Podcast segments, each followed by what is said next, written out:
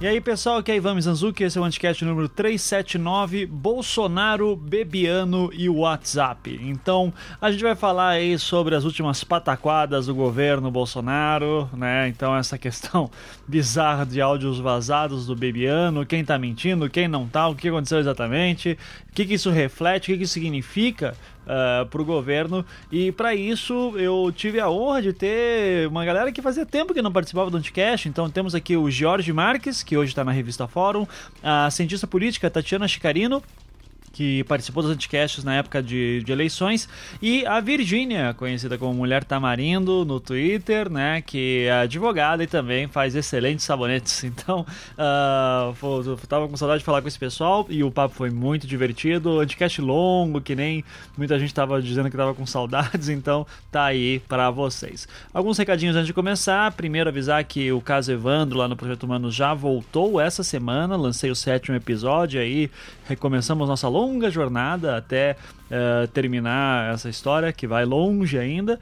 Uh, mas enfim, quem quiser saber mais, projetohumanos.com.br. Para quem não sabe, Projeto Humanos é um podcast em formato storytelling uh, e por causa dele, né, eu também ofereço um curso online de storytelling ao vivo, sempre aos domingos sempre em um domingo, para ser mais específico, é, e eu devo abrir uma turma que vai ser provavelmente em abril ou maio. E eu já faz algumas semanas que eu tô avisando, ó, quem tiver interesse, assine o formulário, cujo link está no post deste episódio aqui para vocês irem lá. Daí quem assinar esse formulário vai ser avisado quando o curso, eh, quando o curso lançar e também terá aí um descontinho bacana, né? Então uh, não deixe de assinar lá, é, daí eu aviso assim que sair e já recomendo que se matricule rápido quando sair, porque tem bastante procura pelo jeito ainda bem, né? Muito obrigado a todo mundo que está curtindo. E além de tudo isso, aquele recadinho sempre, seja patrão do Anticast, contribua a partir de 5 reais por mês para que a gente possa continuar fazendo esses programas aqui que vocês tanto adoram e eu adoro também fazer, né? Então, para saber mais sobre isso, basta entrar em anticast.com.br, tem um botão lá em cima, seja patrão, você clica lá e daí você já sabe, já vê todas as instruções. É, pelo para quem mora no Brasil, a gente recomenda fazer pelo nosso Catarse, uh, que é cinco reais por mês, um preço de um cafezinho. E para quem mora fora, recomendo, recomendamos fazer pelo nosso Patreon, que daí é um dólar por mês no mínimo. Se quiser dar mais, eu super aceito, né? Ivan, quero tirar uh, 100 mil reais por mês, eu aceito, né? Desde que não seja é, dinheiro sujo, aí eu super tô, tô, tô de boa. Não é isso, gente. Muito obrigado, espero que gostem do programa. Fiquem agora com ele.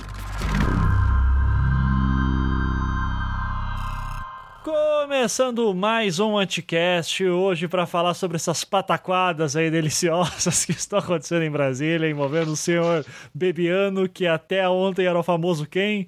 E, e, daí agora tá alçado aí a um dos maiores treteiros e só revelações bombásticas. Uh, estou aqui com um time de muito respeito, então voltando aí ao Anticast, que eu já tava, tava com saudade de todos aqui, então, mas vamos lá. George Marques, que agora está na revista Fórum, jornalista que cobre Brasília. Tudo bom, George? Olá, Ivan. Tudo bem com você e por aí? Tava Tô. com saudade também das gravações aqui no Anticast. Massa, mas tudo ótimo também. Melhor agora. Então vamos lá. Uh, temos também a nossa querida cientista política, Tatiana Chicarino. Faz tempo também que não grava, né, Fê? Te deixei lá na época das eleições. Pois é, tanta coisa aconteceu, né? Pois é. Olá, pessoal. Vamos começar com o nosso TV Fama, né? Porque o que há de fofoca, né? Uhum. Inclusive, a tua teu objeto de pesquisa, né? Que é a revista Veja, foi essencial essa semana aí. Então. Pois é. é. Vai fazer um apêndice aí daqui a pouco na pesquisa. As pessoas acham que a Veja morreu, ela ressurge. Exatamente. E temos aqui também a nossa querida louca da Lava Jato, né? Virgínia, mulher tamarindo. É, Olá. A produtora produtora dos melhores sabonetes do Brasil. Falo, ah, falo com experiência e tal. Que inclusive Obrigada. acabaram muito rápidos, tá, Virginia? Olá, tudo bem com vocês? Tudo ótimo. Então vamos lá, gente. Essa semana estourou o caso Bebiano. Uh, como isso aqui é a matéria que tá super. tá todo mundo comentando sobre, né? Basicamente. Uh, ô, Jorge, você, que você quer usar sua síntese jornalística aí para explicar um geralzão do que aconteceu? Vamos sim, Ivan. É... o governo Bolsonaro aí, vamos começar com esses 50 dias, né? É o que a gente já estava conversando aqui hoje pelo Congresso Nacional, por esses dias, que com um governo desse a oposição está nadando de braçada, né? E está nadando de braçada por quê? Porque esse governo já começou implicado aí com o caso Queiroz, né, que ultimamente, é, depois do caso Bebiano, o caso Queiroz até sumiu um pouco do noticiário, mas começou aí enrolado no caso do Fabrício Queiroz. Para quem está nos ouvindo não lembra, ele é um ex-motorista do senador Flávio Bolsonaro, é, que foi identificado pelo COAF aí após ter feito transações milionárias suspeitas, né? O governo já vinha desidratando após essa crise, né? Até que a imprensa, por intermédio da Folha de São Paulo e de outros veículos, noticiaram um esquema de candidatos laranja envolvendo candidaturas do PSL. É, inicialmente, né, se divulgou é, essa denúncia envolvendo o ministro do Turismo, Marcelo Álvaro, que permanece no cargo também, né? Por enquanto, a gente ainda não sabe até quando se virão novas é, denúncias que complicarão a vida do ministro, mas essas notícias de candidaturas laranja envolvendo os candidatos e deputados do PSL iniciou com o ministro. É, algumas semanas depois vieram novas informações também é, chegando no diretório de Pernambuco, que naquela época era presidido pelo Bebiano. O Bebiano, para o ouvinte aqui que não está nos acompanhando agora no Anticast, era um aliado de primeira, um ex-braço direito do próprio presidente Jair Bolsonaro. Né? Durante a campanha, o próprio Bebiano se apresentou para trabalhar de graça para a campanha. Né? Ofereceu os serviços de advocacia dele, né? ele é formado em direito, e se apresentou aí como esse soldado do próprio Bolsonaro. Só que, desde o início, Ivan e colegas, a gente já sabia aqui em Brasília que o filho do presidente Carlos Bolsonaro não se dava muito bem com o Bebiano. Né? Nessa série de áudios gravados, é, a gente conseguiu montar esse quebra-cabeça e compreender que o próprio, um desses áudios, o Bebiano, em entrevista à Jovem Pan, disse que o Carlos Bolsonaro não queria que ele assumisse um cargo no governo né? Uhum. Não queria esse cargo no governo e até ameaçou o presidente que se ele assumisse um cargo ele ia embora de Brasília. Isso ocorreu na época da transição. Pois bem, um governo aí bem já é, esperando que a reforma da Previdência chegasse aqui no Congresso, chegou nessa quarta-feira, ele teve né, que tomar uma decisão em relação ao caso Bebiano, porque na política, em outros momentos a gente já conversou aqui, que tem certos momentos e situações que a situação ela fica insustentável.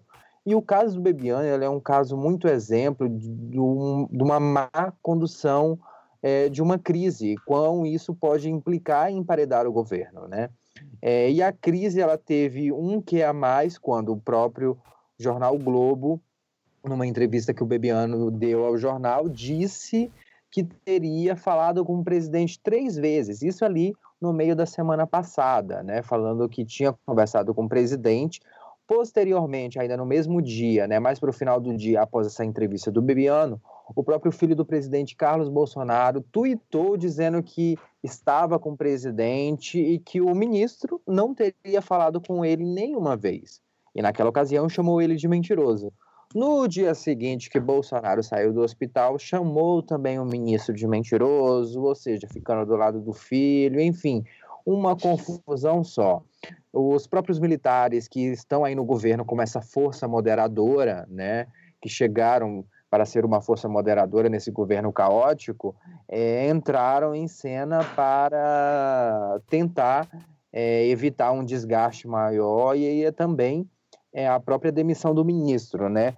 Vale ressaltar, Ivan, é que na sexta-feira, né, e sexta-feira já era um dia que a gente já estava se caminhando para o final de semana, ainda não se tinha uma decisão é, se o próprio ministro Bebiano iria permanecer no cargo ou não, mediante essa crise deflagrada aí pelo próprio filho do presidente.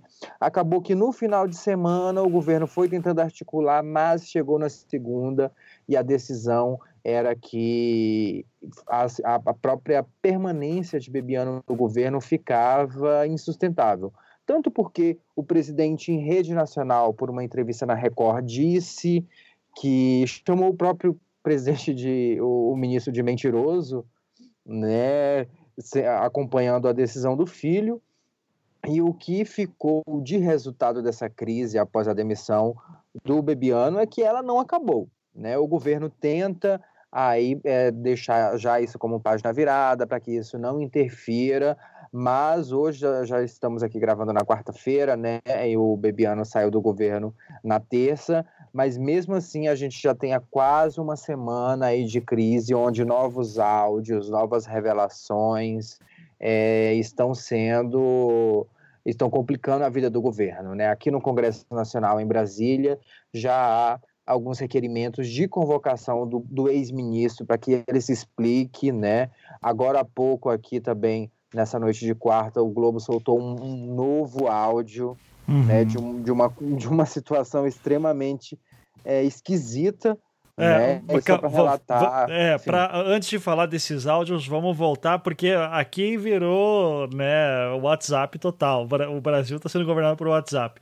Porque daí é, foi ontem ou anteontem, né, na segunda, na terça, que o Bebiano vaza os áudios para a Veja, né? É... Exato, porque ele foi chamado de mentiroso, né, Isso. Ivan? Então, uhum. é, até para, enfim, na visão dele, não sair queimado, não sair como mentiroso da história, ele resolveu compartilhar esses 13 áudios que confirmavam que no dia que o próprio filho do presidente chamou ele de mentiroso e disse que ele não teria falado com o presidente, eles conversaram, né? é, um desses áudios, o Bolsonaro critica o Bebiano de que falar pelo WhatsApp não é falar com a pessoa, né? é... não, é, é, que assim, quem, quem, quiser, ouça os áudios por aí na internet, mas, cara, é, é, é assim, né? Esse governo daquele jeito em que uma pessoa como o Bebiano, que, assim, não é uma pessoa que eu me alinho de forma alguma, mas ele parece um cara sensato, tentando conversar com o Bolsonaro, que parece uma criança, e ele falando assim, né, capitão, o, o, o que você está citando aí do antagonista foi retirado de uma matéria da Folha, capitão. Então, Capitão, você vê, você vê o esforço dele tentar fazer o Bolsonaro entender uma situação. E daí, capitão, nós trocamos mensagens, capitão. Mensagem é conversa, capitão. Não, ele tentando argumentar que falar pro WhatsApp a conversa é, foi a conversa mais idiota de 2019, mas me explique como funciona o mundo como se eu tivesse cinco anos. É. É foi ridículo. Isso. E daí ele é, sai essa, esses áudios na, na Veja e em seguida, à noite, o Bebiano vai pro programa Pingo nos Is, da Jovem Pan, com o Felipe Moura Brasil, que é um cara também bem conhecido da, da direita, né? A Jovem Pan, aquela bancada inteira da Jovem Pan, né? Uh, e daí e o Felipe Moura Brasil que está sendo atacado também pela, pela galera bolsonarista, porque o Felipe Moura Brasil decidiu criticar o governo Bolsonaro em algumas questões. É, e daí, de repente, aparece o Bebiano dando uma entrevista longa, né? Uma hora e meia, mais ou menos, e explicando justamente essas rusgas aí com o, Bolso com o Carlos Bolsonaro e contando um monte de coisa. Agora, isso é uma coisa que chama atenção, né, Jorge? Uh, ali na conversa que ele teve na Jovem Pan, na entrevista que ele dá na Jovem Pan, ele fala muito assim de, ó, eu acho que o Bolsonaro é um bom presidente, o problema é o Carlos Bolsonaro, é, porque o medo todo que estava acontecendo, e é daí eu acho que, é por isso que eu queria falar disso tudo um pouco antes de falar do que saiu agora no Globo, uh, o, o que estava aparecendo antes era, olha, o Bebiano tá com uma tem muita coisa para falar. Ele, se ele quiser abrir a boca, é, ele quebra o governo. Uh, muito, ele sabe de muita coisa que ninguém sabe, provavelmente. Por isso que ele tá estão oferecendo coisas para ele, né? Ofereceu lá um, uh, um cargo em Itaipu. Uh, foi aventado também uma ideia, algum cargo também numa embaixada, que ele e ele confirmou que isso tudo foi discutido, mas que quando chegou no papo da embaixada ele já disse que não queria. Mas a conversa que estava tendo era: olha, o Bebiano se abrir a boca fudeu, então o pessoal tá tentando negociar alguma coisa para ele ficar quieto E, e, no fim das contas, o Bebiano, na entrevista de ontem, ele parecia um cara que era muito leal ainda ao Bolsonaro e dizia que o problema era o filho. Minha pergunta para você, Jorge, é: você acreditou nisso? Parece sincero? Ou você acha que o Bebiano está dando um recado? O que, que é? é o, o, principal fator dessa crise, Ivan, é. A primeira coisa é a forma, a condução que ocorreu da própria crise pelo Palácio do Planalto, né? É, a própria interferência do filho do presidente ela foi muito criticada né, por, pelos generais que compõem o governo, né, falaram que se já estava fazendo aquilo ali com um aliado muito próximo de, do presidente, que outra postura poderia se aguardar né, nas próximas frituras ou nos próximos escândalos. Né? É, e no meio nessa, dessas negociações, Ivan, é, o Palácio do Planalto e os próprios generais, aí, tanto o porta-voz quanto o general Augusto Heleno, tentam afastar é, o filho do presidente aí dessa articulação de Brasília, até porque Carlos Bolsonaro ele é um vereador no Rio, né? Então, é, o que se aguarda para os próximos dias é que não se tenha tanta interferência do, do Carlos na, na própria gestão do pai, né? Deixar ele um pouco tra é, trabalhar sozinho, o que aqui em Brasília ninguém acredita que isso vai acontecer. Hum. Em relação ao Bebiano, ele é um homem-bomba, né? Como já demonstrou é, ser exatamente pela proximidade que ele tinha com o presidente, né? Por ter trabalhado durante a campanha muito próximo, né? Teve uma fala na entrevista da Jovem Pan que ele deixou subentendido que o único momento que o Carlos Bolsonaro apareceu na campanha do pai foi na ocasião de, de, juiz de fora, ocasião esta que o próprio presidente recebeu aí a facada, né, o atentado à facada. Então, o, o, o que amarra essa questão desse tabuleiro político de crises que o governo se meteu envolvendo o Bebiano é o que ele pode ou não dizer. Mas, Ivan, o curioso dessa questão é: você tem um filho do presidente chamando o Bebiano de mentiroso. O presidente, logo em seguida, confirma da mesma forma, chama o presidente de mentiroso, o, o ministro de mentiroso, mas, ao mesmo tempo, oferece para ele uma diretoria em Itaipu, que ele não aceitou, ofereceu uma embaixada, uma em Londres e outra em Roma, e ele também não aceitou. A pergunta que fica é se se o ministro não serve, se o, nome de Gustavo Bebiano não serve como ministro exatamente por ser mentiroso, por ter perdido a confiança do presidente, por essa série de coisas que acarretaram em sua demissão, por que, que ele serviria como, sabe, um embaixador do Brasil lá fora ou mesmo um diretor em Itaipu? O, a conclusão que a gente teve aqui em Brasília é que essas tentativas do presidente aí em tentar acomodar o ex-aliado era como uma forma de cala boca. Uhum. Simplesmente. Então é por isso, né, o ouvinte que está nos acompanhando no, no Anticast, é que fica essa sensação que o Bebiano sabe demais, que o Bebiano sabe de coisa, que ele tem coisas ainda para contar, né? Essa uma sensação que fica e que vem soltando aí, né, pílulas e situações, né? Uma frase muito interessante dele que ele falou que ele ia devolver três vezes mais aquilo que estavam, a forma que estavam atingindo ele, né? E ele uhum. ficou muito decepcionado, ele ficou muito chateado porque ele, de acordo com ele, ele não queria sair pela porta dos fundos, né? Uhum. Por isso que você vê constantemente no, no, no que ele vem dizendo essa questão de expor, né, e até abrir os áudios para a imprensa, né, confirmando essa conversa que ele teve com o presidente. E no final da história ficou comprovado, né, que ele não estava mentindo. No dia que o, que o filho do Carlos Bolsonaro chamou ele de mentiroso, ele tinha realmente conversado com o presidente, né? Então, o que a gente vê no resultado dessa sabe, dessa crise, dessa primeira crise aí do governo Bolsonaro, é um problema de articulação política muito sério que já está tendo impacto aqui no próprio Congresso Nacional. Uhum. E, Tati, como que, assim, um dos motivos que eu até achei legal ter você aqui é justamente assim porque o vazamento vem da Veja. É, claro, você estuda a Veja em períodos anteriores, né, do que o contemporâneo, uh, do, do, que de agora, do que está acontecendo. Acho que o teu recorte vai até o segundo governo Dilma, né? O... É, vai até o impeachment. É, vai até o impeachment. Então, uh, mas é assim, me chama a atenção isso aí sair pela Veja. Então eu queria, assim, que você me explicasse o Brasil 2019, porque se eu estou congelado e acordo desde 2014 e acordo agora, eu não estou entendendo mais nada. Então, assim, se puder me passar a tua leitura, acho que seria bastante interessante.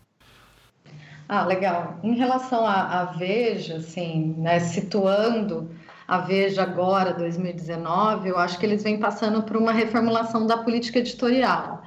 A Veja, assim, eu acho que essa vai ser uma das grandes conclusões da minha pesquisa de 10 anos aí da revista, né? Eu estudo ela desde 74. Uhum. Então, vai ser muito tempo, e durante 10 anos, né? Eu venho estudando 10 anos.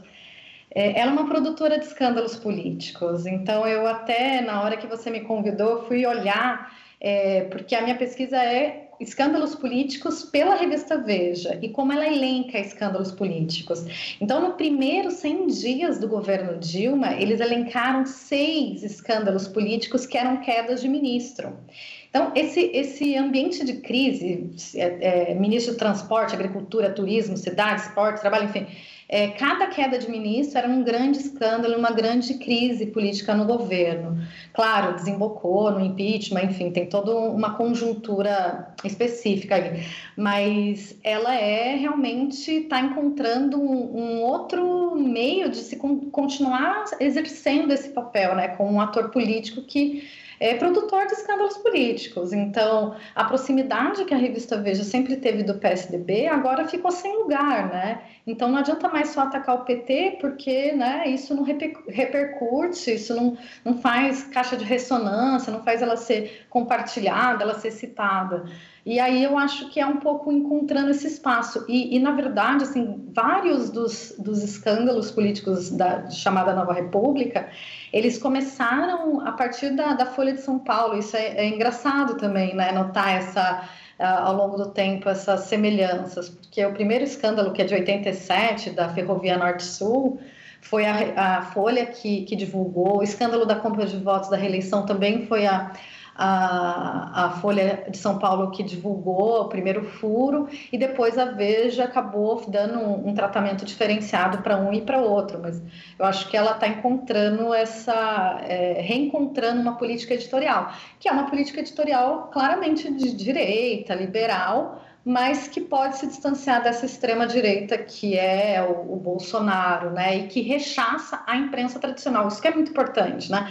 Então, qual que é o lugar que a revista vai ter nesse sentido? Não só a revista Veja, mas a Folha, o Estadão, a própria Globo, é, dentro desse ecossistema informativo, é, de, é, considerando que eles tem um discurso de ódio em relação à imprensa tradicional, é muito interessante a gente notar. E, e, e o Jorge estava falando dos, dos áudios né, que foram divulgados é, sobre a conversa do, do Viviano com, com o Bolsonaro, e o, o, a questão era sobre o um encontro com relações públicas da, da Globo, né, relações institucionais do Globo. E aí o Bolsonaro fala: ah, mas você quer trazer o inimigo para dentro de casa?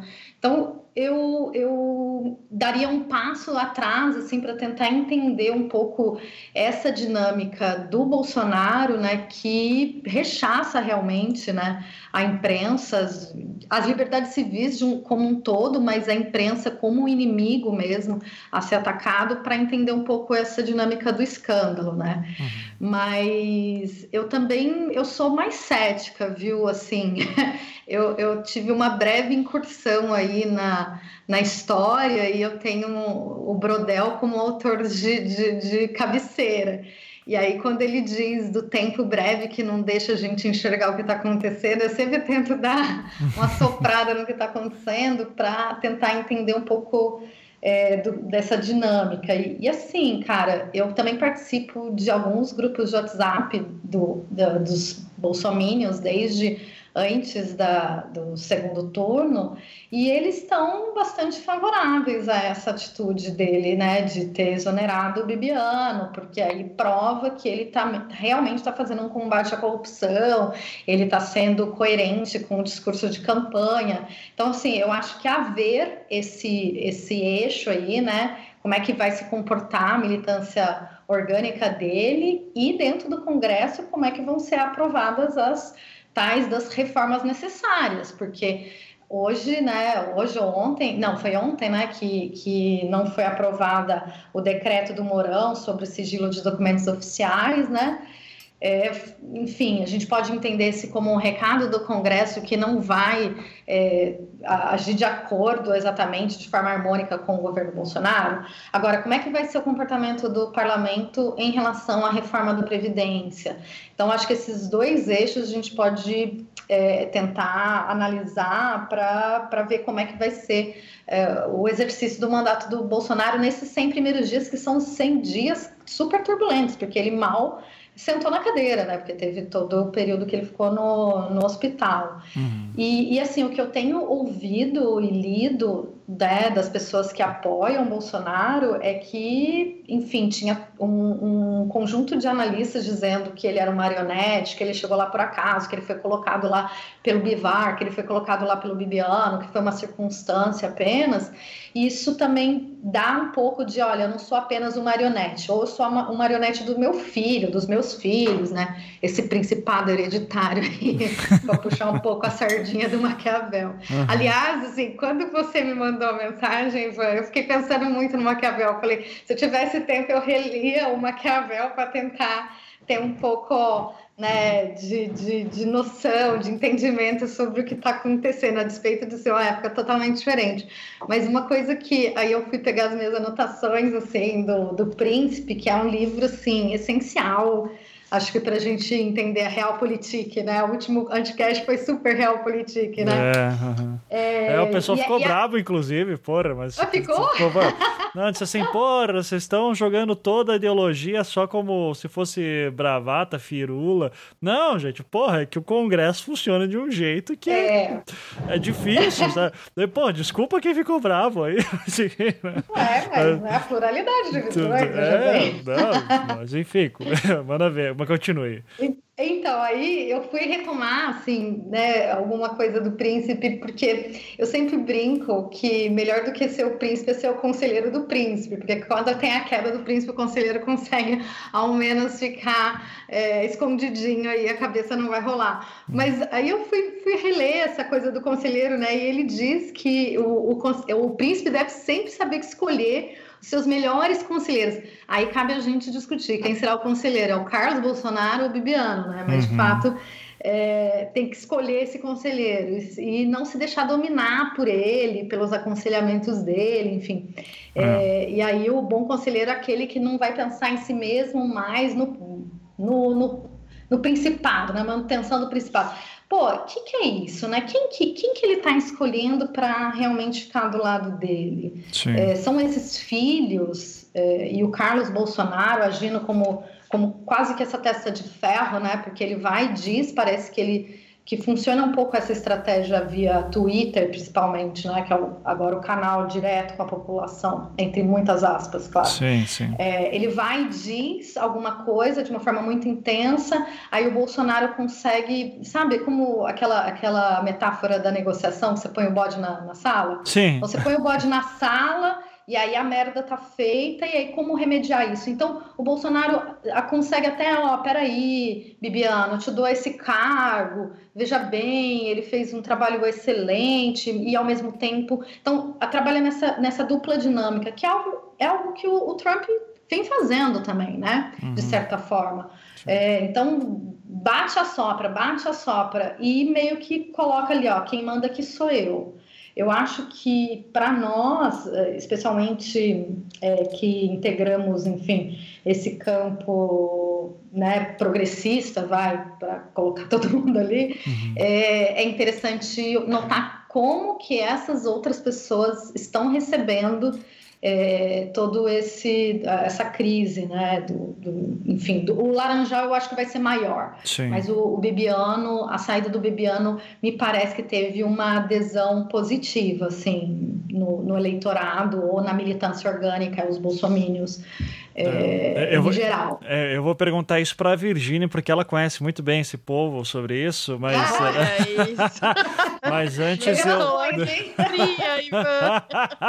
mas antes, é, eu, uma, você falando de Maquiavel, uh, é que assim, é muito difícil você me convencer. Não, não que você tenha feito isso, Tati, mas assim, você no sentido figurado, abstrato, né?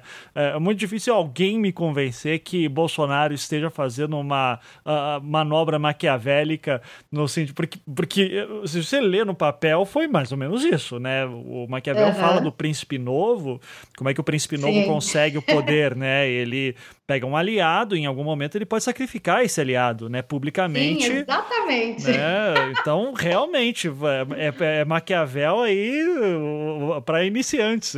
Tipo, tá certinho. Mas, porra, velho. Acreditar que alguém. Ô, oh, oh, li esse livro aqui, o Maquiavel, tá ok? É muito bom. Então, porra, quem, quem, quem? Pode. É que a gente não consegue identificar virtude nele, né? Essa é real. Mas, esse cara tem virtude. É... Mas se a gente entender virtude como um entendimento da conjuntura, da fortuna, uhum, sei não, né? É, o cara é presidente, né? Exatamente.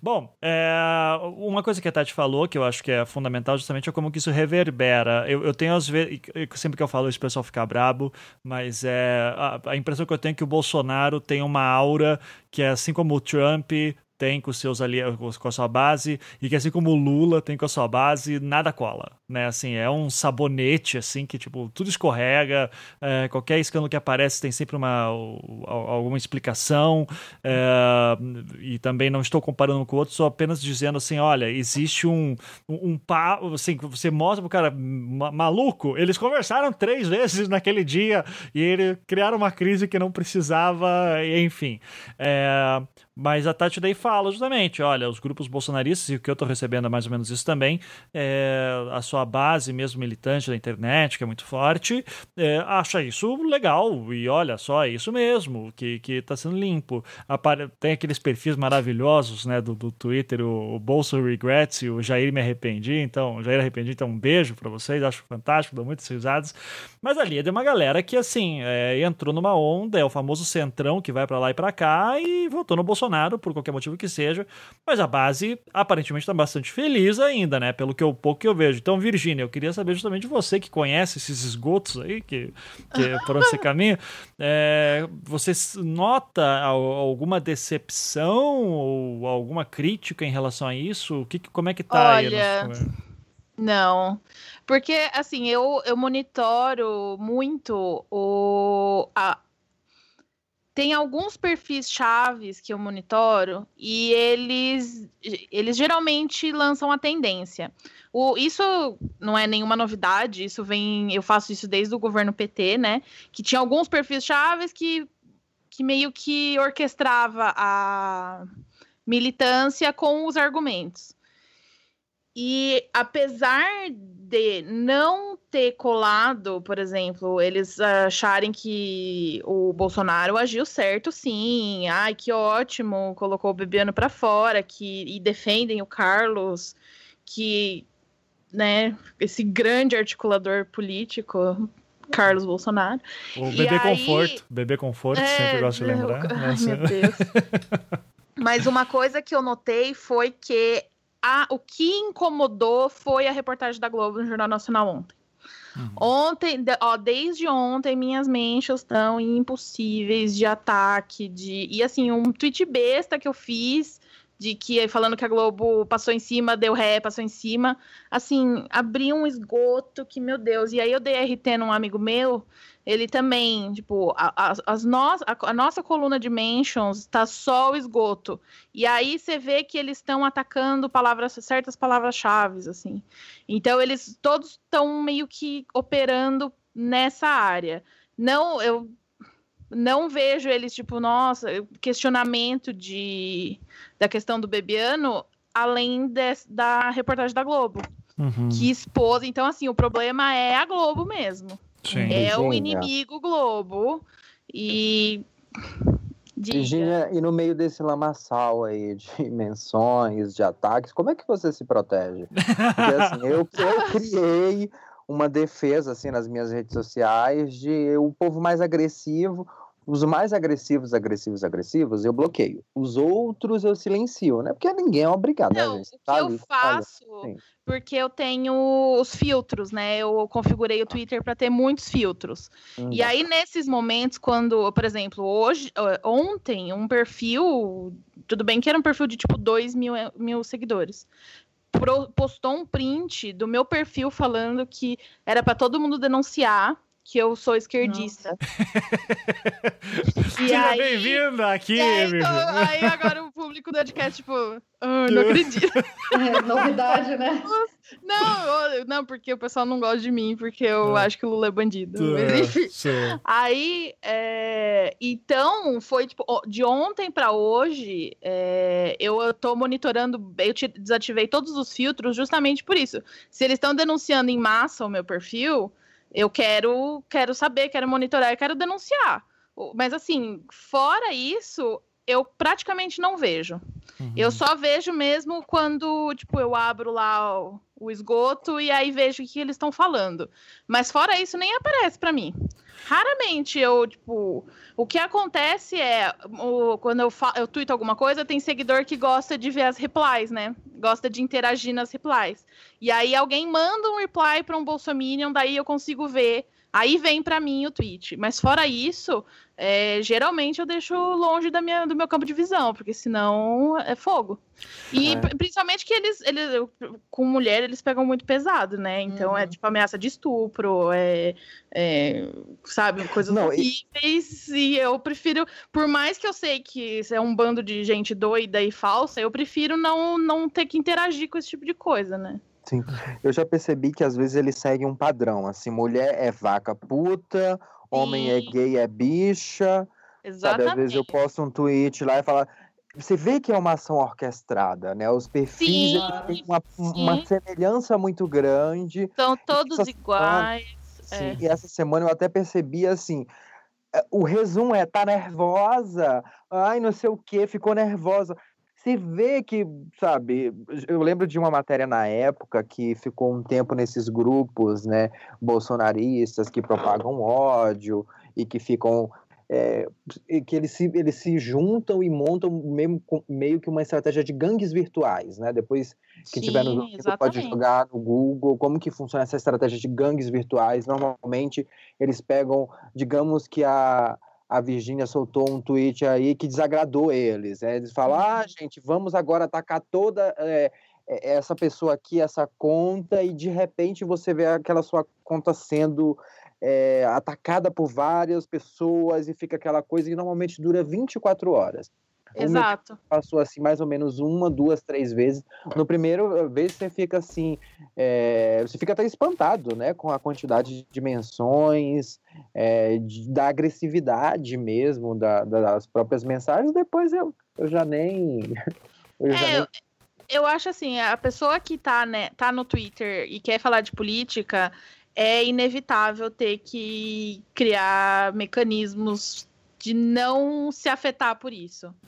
Porque é, é, é demais. Uhum. E, e olha que, assim, eu sou atacada há anos. Desde da época do impeachment, é, tipo, sem parar, todos os dias. Sim. E é muito raro alguma coisa me afetar especificamente. Mas é, é assim, infelizmente o Twitter é esse esse antro de violência verbal, né? Não não tem o que fazer. E você, você acaba tendo, vendo um padrão de ação deles. E é justamente o que você falou. O Chico Barney, esses dias, ele também aconteceu isso com ele. Falaram, tipo, ah, tá o perfil aqui, vamos todo mundo lá. E aí eles foram, passaram dias atacando o Chico. Foi horrível. Uhum. E outra coisa que eu notei também é que eles atacam certas pessoas. É. Também Tem é, a. Como é que é o nome dela? A judoca? Joana Maranhão? Não, A a, Joana. Maranhão É é, nadadora, né? é nadadora, Ela- né? É o quê? Nadadora. Isso, é, desculpa aí. É, então, É ela. tudo deixa eu- esporte, é tudo coisa saudável. Quem sou eu pra isso? É isso, é tudo coisa que eu não faço. E aí, ela.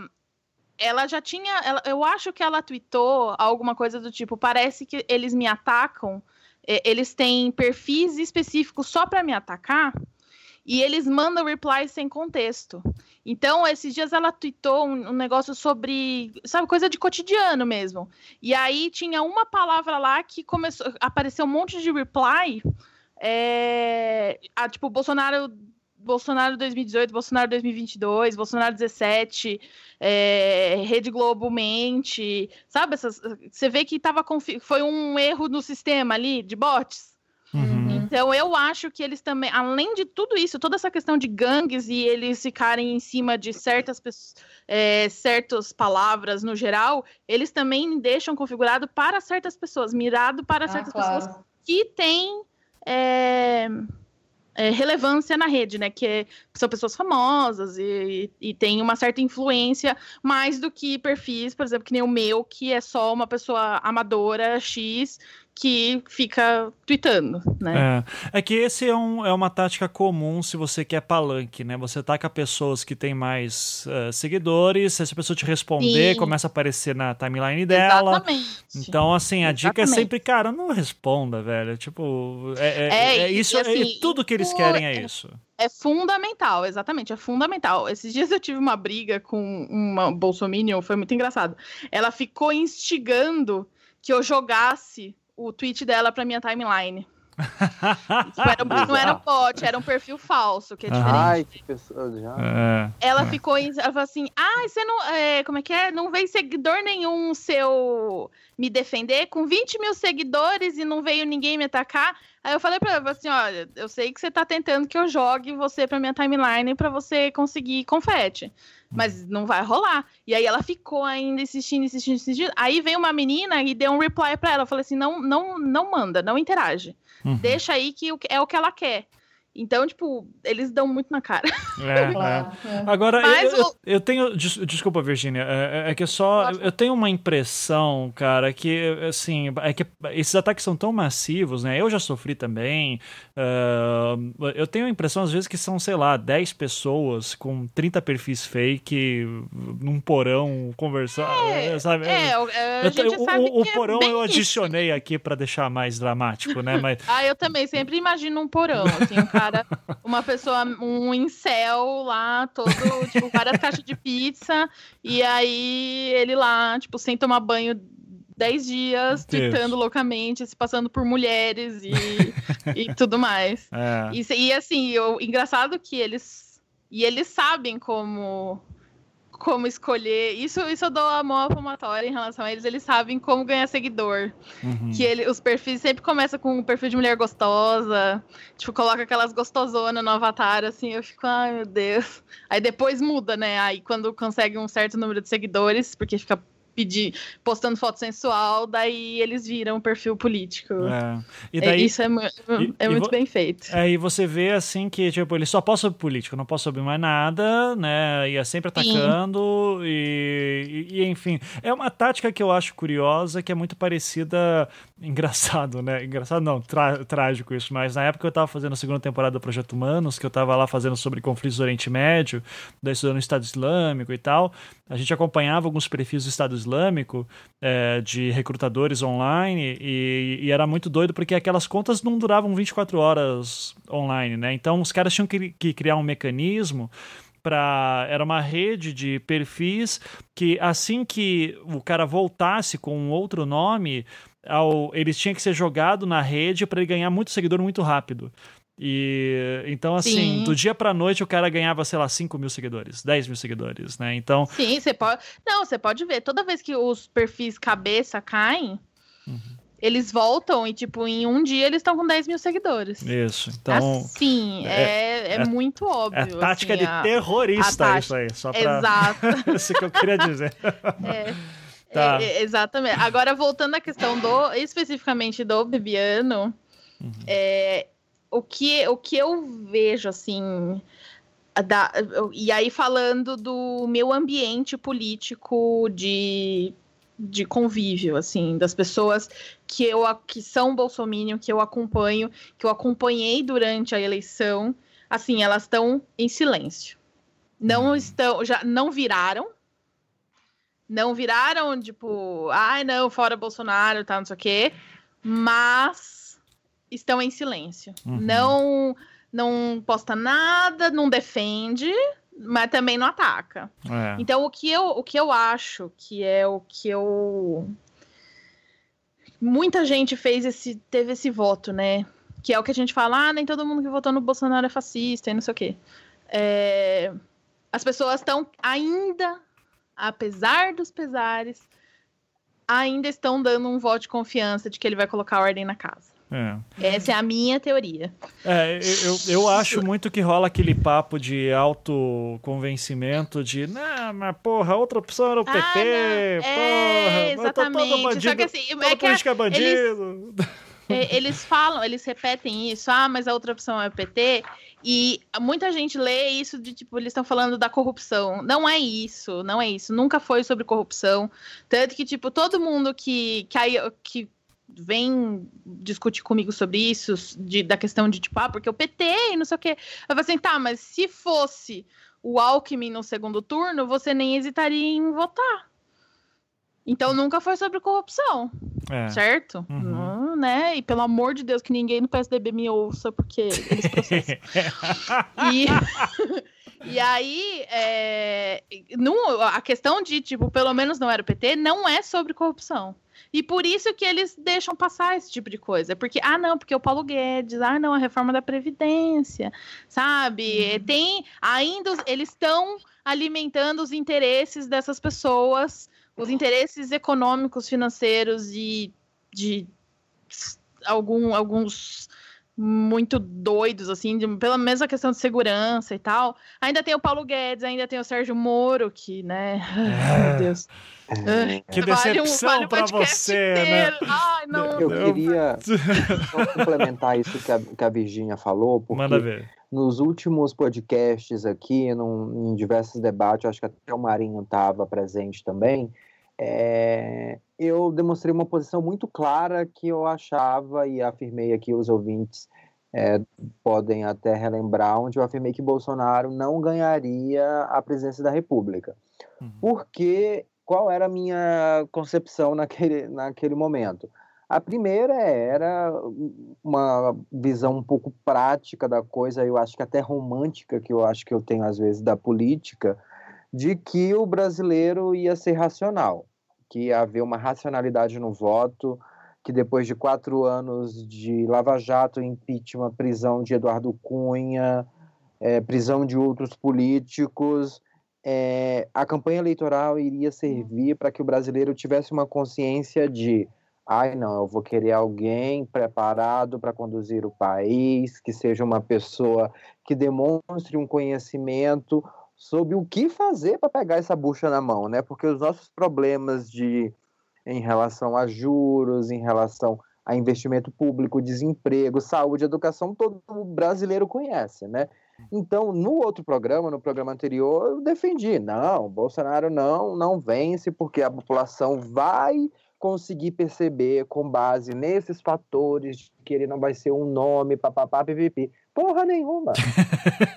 nada não. disso, nada. Uma pessoa romântica. Deixa o romantismo de lado. Mas gente. eu não acho que é que você seja romântico. O problema é que para nós, nós, assim, aqui mesmo, pessoas que a gente considere como nós, que são racionais, que, é, né, que conseguem articular um ponto e, sabe, é, tipo, o nosso grupo, pra gente, não há lógica votar no Bolsonaro, porque ele é, bom, tudo que ele representa é um absurdo pra gente. Só que o problema é que não é pra maioria dos brasileiros. Uhum. Então, eles votaram sim com lógica.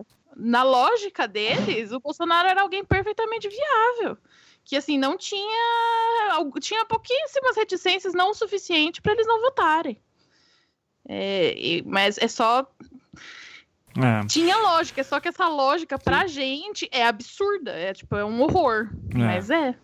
É, é eu, eu, ia até, eu ia até complementar quando o Jorge falou que romântico. Eu disse assim, Jorge, você tava sendo sensato. Tipo, pelo amor de Deus. É, assim. Porra, era só é. olhar, cara.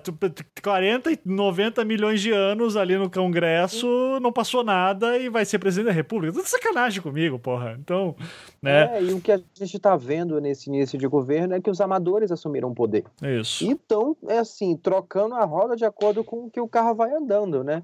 Uhum. Eu queria pontuar três, três questões rapidamente. Quando é, no início aqui da gravação a gente falou que nos áudios que o Bolsonaro vazou entre a conversa com o ex-ministro Bebiano, ele fala que não deve trazer inimigos para o poder, sabe? Essa questão do inimigo, que a Globo é uma inimiga. Gente, pelo amor de Deus, ele é um presidente da República, ele não tem que cultivar inimigos. Uhum. Ele tem que manter uma relação institucional e democrática com todos, sabe? Com todos tanto a oposição, tanto com o governo quanto a oposição. Né? Um governo democrático se faz respeitando as, as oposições. Né? Por mais que ele ai, ache que a Globo é golpista, que não sei o quê, pipipi, papapá, mas ele é um presidente da República. E outra, saiu no mesmo dia da imprensa que já que ele demitiu o Bebiano porque o Bebiano falou com o Relações Governamentais lá da, da Globo, por que, que ele não demitiu o Onix? Por que, que não uhum. demitiu o General Heleno? Os dois conversaram com a mesma pessoa. Então essa ladainha, sabe, essa conversinha para boi dormir, não convence. Sim. Sabe? Não convence. E tem uma outra, né? Aí o impacto na base aqui no Congresso. A Joyce Hasselman, né, que é essa estrela aí do PSL, ela é um meme ambulante, ela já falou que ontem mesmo, né, ela já disse que isso pode ter algum impacto na base, que tem que começar a separar essas questões de família e Estado, né, é, e de governo, né, uma questão de família e governo, porque é desse jeito que tá, como eu disse aqui no início, a oposição tá nadando de braçada. Uhum. A oposição não fez absolutamente nada, a não ser reagir à crise que o próprio governo produziu. Sim. E aí? É, mas isso nem sempre é bom, né? Você uhum. trabalhar reativamente e não propositivamente, né? Quer ver como é que essa oposição vai é, exercer, qual vai ser o exercício dessa oposição quando forem as reformas da Previdência, enfim, isso que o bicho vai pegar, né? É, eu, não, eu não assim, mas, o, mas o PT tá muito ocupado fazendo Lula livre, sabe? Daí, pô, é, ai, etc. É mas, assim, complicado. Eu, desculpa, pode? Não, manda ver, falar, pode queria, queria apontar algumas coisas assim que vocês falaram assim interessantes pra caramba, mas essa questão da racionalidade, né, que a gente busca no voto das pessoas, é, racional, essa racionalidade ela pode se dar de diferentes formas, né? É, enfim, acho que falta pesquisa, e as pesquisas têm que ser feitas no pós-eleitoral, de por que essas pessoas votaram no Bolsonaro, quais foram as motivações. A gente tem muito, um, assim, tá um hiato disso, né? A gente não sabe, a gente tem hipóteses, enfim, as pessoas me falam sobre o antipetismo, eu acho que pode ter até uma parcela que votou no Bolsonaro pelo antipetismo, mas tem muita gente que usou isso como uma carapuça, né, para votar realmente no Bolsonaro, porque você tinha outras outras opções, como o Alckmin. E também não é contra a corrupção, porque contra a corrupção é algo, né? Enfim, tem um autor legal. É totalmente o, vago também. Uhum. É, o, o Laclau ele trabalha com um conceito de significante vazio, né? Que ele vai ser disputada. A, por exemplo, a corrupção vai ser disputada. Quem puxar para o seu lado vai conseguir colocar o seu teor, né? Nesse, nessa narrativa. Então, enfim, não é isso apenas, né? A coisa, a coisa é mais complexa. Agora, eu não sei, assim, é, é, querer coerência do governo é, é, algo que a gente gostaria que tivesse, né? Como ele age de uma forma com, em relação a um, um ministro e diferente em relação ao outro. É, o que eu tenho observado, assim, em relação a, a essa escolha do inimigo é que ele não precisa fazer coerência, ele tem que estar permanente ali. Então, nesse momento de política que, que, que, é muito feito a partir das redes sociais, né, você tem que acionar muitos afetos para manter essa militância ativa, e menos racionalidade, é mais afeto e menos racionalidade. E como é que você, uma das questões que você aciona esses afetos, né, a partir desse inimigo? Quem que é esse inimigo? Sei lá, é o comunista, é a imprensa golpista, é a imprensa é, que é contra o Bolsonaro, enfim, você elenca esses inimigos, esses inimigos vão fomentando essa militância ativa, né? Que é um pouco uma coisa que eu venho trabalhando, enfim, algumas pesquisas, de um, de um marketing político que está muito diferente do marketing político de algumas eleições anteriores, né? que você não tem mais os dados vindo de, de, né, de dados sociodemográficos, ou seja, quem é essa pessoa, onde ela mora, qual a idade, mulher, renda, não sei o quê. Esse, essa concepção do marketing político, ela tem dado lugar para outra concepção, de que é como que a pessoa age, como ela se comporta, qual a personalidade dela na rede, né? Hum. E aí você tem um monte de mensagens direcionadas, segmentadas, e isso vai fomentando um pouco disso, né, desses afetos e acaba tendo um político que é feito para mim, né? Customizado. Eu vejo o Bolsonaro que eu quero ver, eu vejo o Trump que eu quero ver. E essa segmentação da política nas redes, é, ela, ela tem uma coisa bem perversa, que é não como o, o, o Jorge bem pontuou, assim, o cara não vai agir como um presidente da república, né? República pensando em republicano mesmo, como estando acima, né? dessas picuinhas, como tendo que representar toda a população. Não, não é assim mais, né? É, a gente vê constantemente o que está acontecendo né, nessas democracias agora, é uma campanha eleitoral permanente, né? Então a gente costuma ouvir falar, ah, mas o Bolsonaro não saiu do palanque. Ele não saiu e não vai sair do palanque.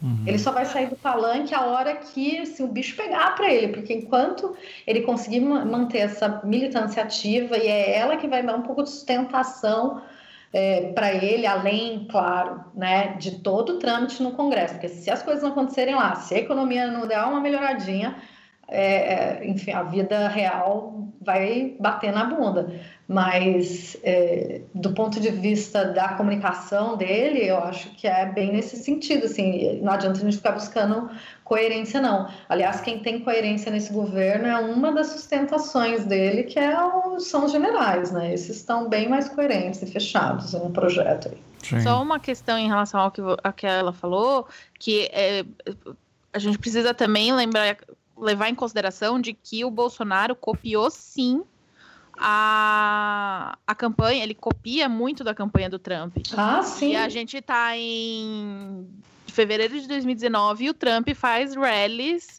aqueles eventos, né, de campanha, até uhum, hoje. Até hoje. Ele é não parou em nenhum momento de fazer os rallies dele. É uma nova e, dinâmica, né? E, e, e, é fundamental, todo mundo tem em mente, principalmente, eh, principalmente a oposição, de que o inimigo ele precisa sobreviver, exatamente como você falou. Esse governo não se sustenta sem inimigo, sem inimigo não. público. E porque é isso, eles são baixo clero, eles são os que nunca seria um governo, sabe? Era só os bottom feeders ali e que ia ficar ali na mamatinha mesmo, sendo insignificante demais para ninguém prestar atenção. E assim isso, era esse era o esse era o plano original. E aí deu um erro na Matrix e hoje eles são governo, são vidraça e eles não não além deles não estarem sabendo lidar ao mesmo tempo, eles têm uma tática já estabelecida de que a gente só sobrevive com o inimigo. Gente, isso deu certo. Isso é assim, ah, ser contra o PT e ser contra esse, essas coisas aqui deu certo. Então, a gente vai pegar isso e correr com isso pra frente e tentar governar. É.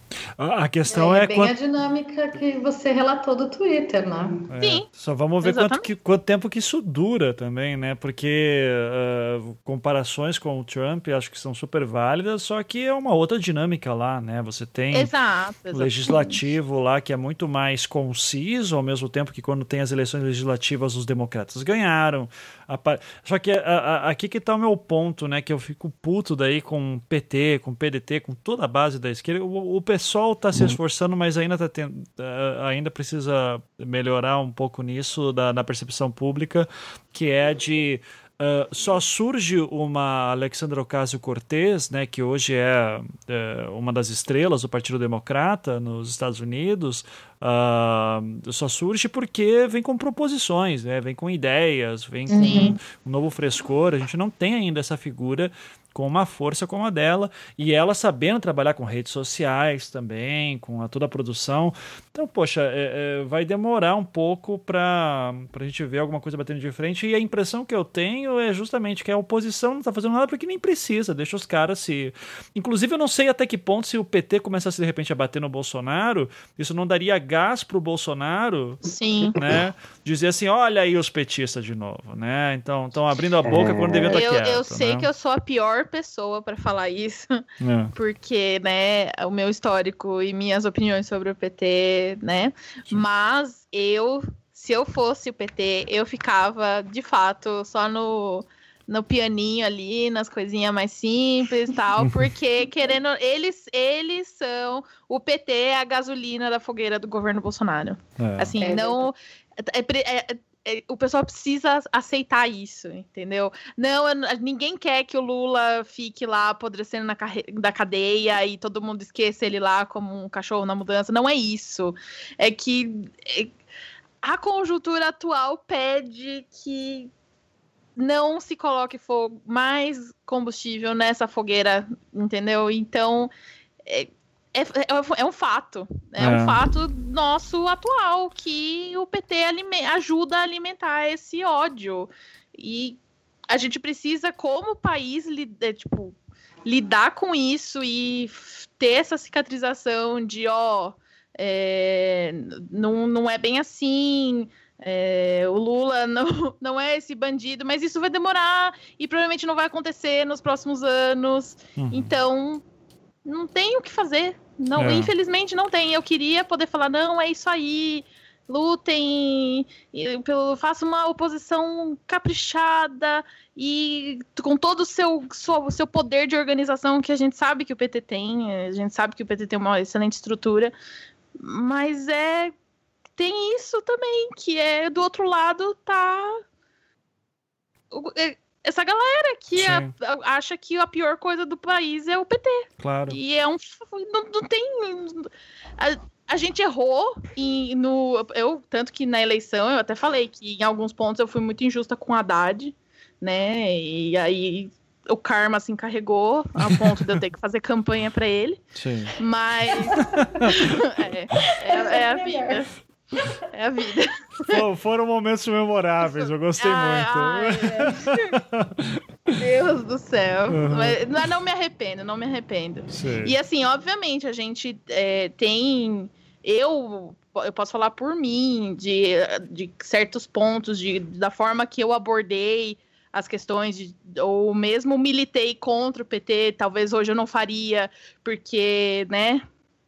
Talvez eu não não precisasse ser tão agressiva em certos aspectos. Não, mas, mas, Virginia, mas relaxa é que a. consumado, é, é, entendeu? No, hoje, hoje a gente sabe, daqui para frente. É, mas, mas assim, meu passado... ponto, Virginia, é, meu ponto é que você, tipo, você não é culpada, sabe? Então não, é. Não, era, não. Isso aqui é não, outro. Tá, tá, muito católico. Não, relaxa, é, fica, fica não, tranquila. Eu não nenhuma culpa, primeiro porque o, o PT era governo, uhum. e assim, governo, pra, na, pra mim, governo tem que apanhar. Sim, não, claro. não você é uma anarquista, tem... no fim das é, contas. É, não, não, se é governo, tem que apanhar, não adianta. Brin... Não é nem questão de culpa, mas assim, mesmo a imprensa, é, muita gente hoje tem essa noção de que, nossa, criamos um monstro. Uhum. E agora perdemos o controle desse monstro. Sim. Né, assim, isso é bem evidente. Oh, mas eu... a gente falando do, do, do, cara lá do PIN, uhum.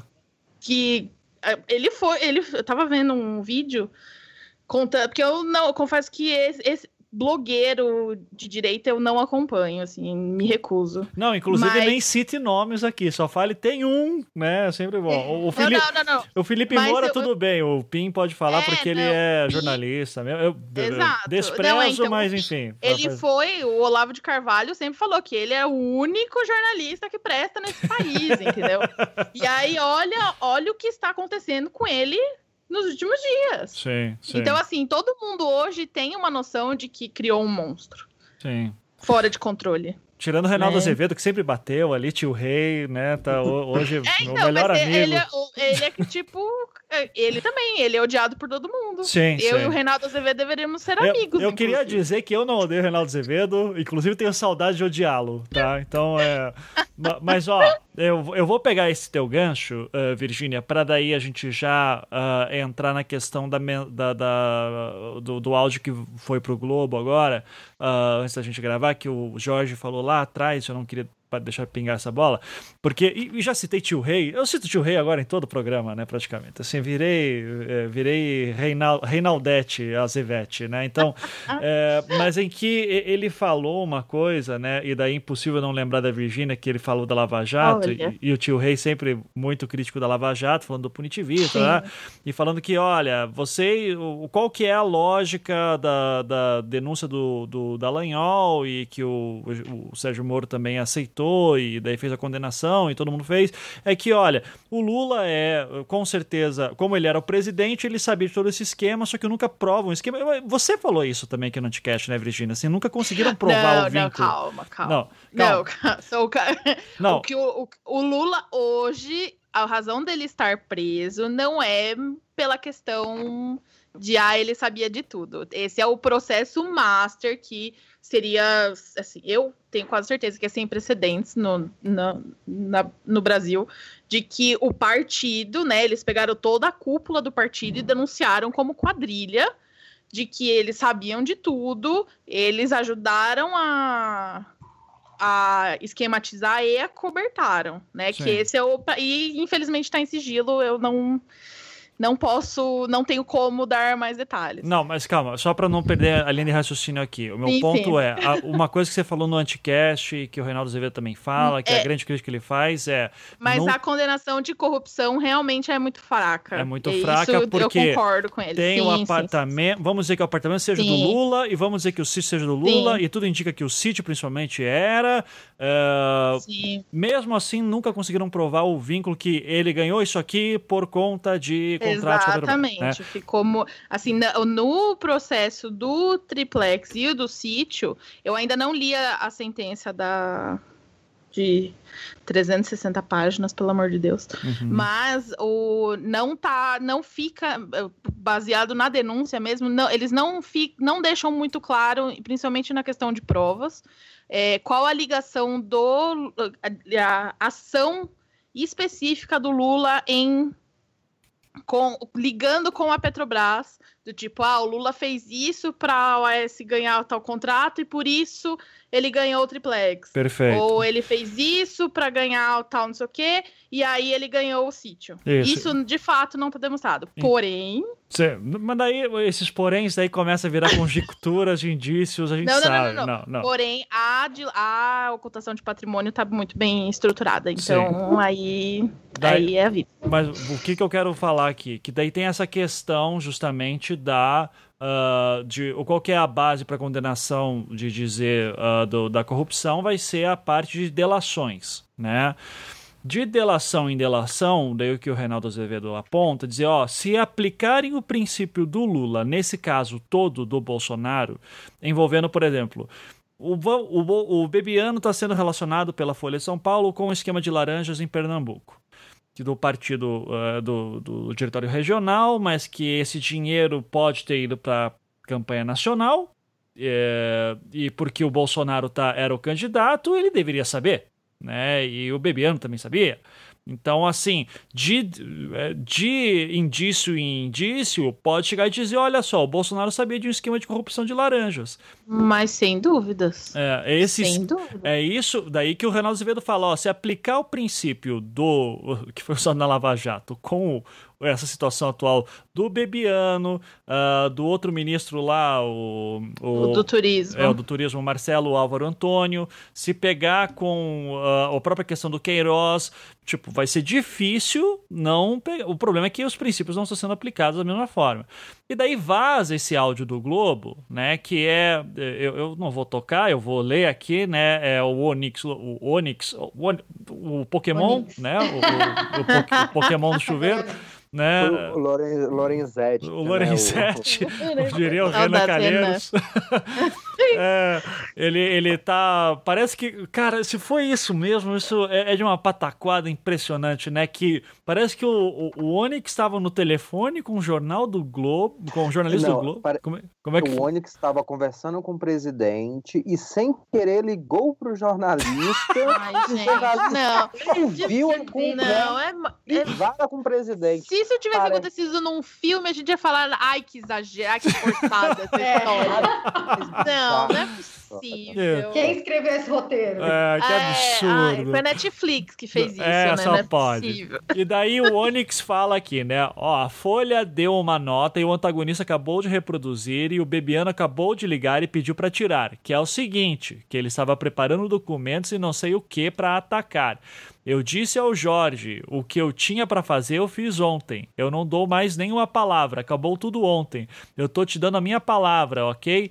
E daí, então agora, no fim da tarde, pra tu saber, eu vou lá dar uma conversada com ele. E daí o Bolsonaro fala: Você vai conversar com ele sobre as ações? Eu vou, daí o Onyx fala, eu vou conversar com ele sobre as ações. E daí o Bolsonaro fala, se ele me cobrar individualmente o mínimo, eu tô fudido. Tem que vender uma casa minha pra poder pagar. No que o Onyx termina, deixa eu acertar, deixa eu acertar. Ah, ah, pra puta que pariu daí, né, cara? De novo, se eu for começar a usar isso aqui como indício, nos mesmos princípios que condenaram o Lula, e eu tô longe de dizer que Lula é um santo, ah, puta que pariu, cara. É, é, Jorge, me conta aí, Sim. o que que tá acontecendo? Vai, que, é, porque esse áudio vazou hoje, né? O que, que o pessoal Isso. comentou? O que, que foi dito? O que, que tá. O que, É, a que gente quer, Isso a teve gente algum quer saber efeito? as fofocas. É, a gente quer saber fofoca. fofocas. Foda-se a informação, eu quero fofoca, né? Você... Manda ver. E esse áudio divulgado pelo Globo, né, ele saiu agora no começo da noite, e logo após que já estava no site, os deputados aqui de oposição já foram ao plenário, o próprio deputado Glauber Braga, né, que é do Rio de Janeiro, ele já comentou e pedindo, a voz subiu ao pequeno expediente aqui da, da- no, no plenário da Câmara, já para criticar exatamente, né, para comentar sobre esses vazamentos e a gente já está esperando, inclusive para o fim de semana, né, que normalmente são as reportagens mais densas da revista, inclusive nos bastidores aí já se espera que a capa possivelmente da Veja, né, possa trazer mais bastidores, inclusive da campanha presidencial. O que a gente sabe que pode vir de informação aí para frente? Primeiro, alguma coisa sobre o Carlos Bolsonaro, né? De que forma ele atuou nessa estratégia de comunicação nas redes sociais, né? Como já é sabido tanto para a gente aqui quanto para os ouvintes ah, que estão nos acompanhando, a cabeça dessa comunicação nas redes sociais, tanto do, ah, do presidente, né, é o próprio filho Carlos Bolsonaro. Então, de acordo com essas informações preliminares, é, pode vir novas informações aí de que tipo de estratégia foi usada durante a campanha, né, e estratégias de comunicação foi usada durante a campanha.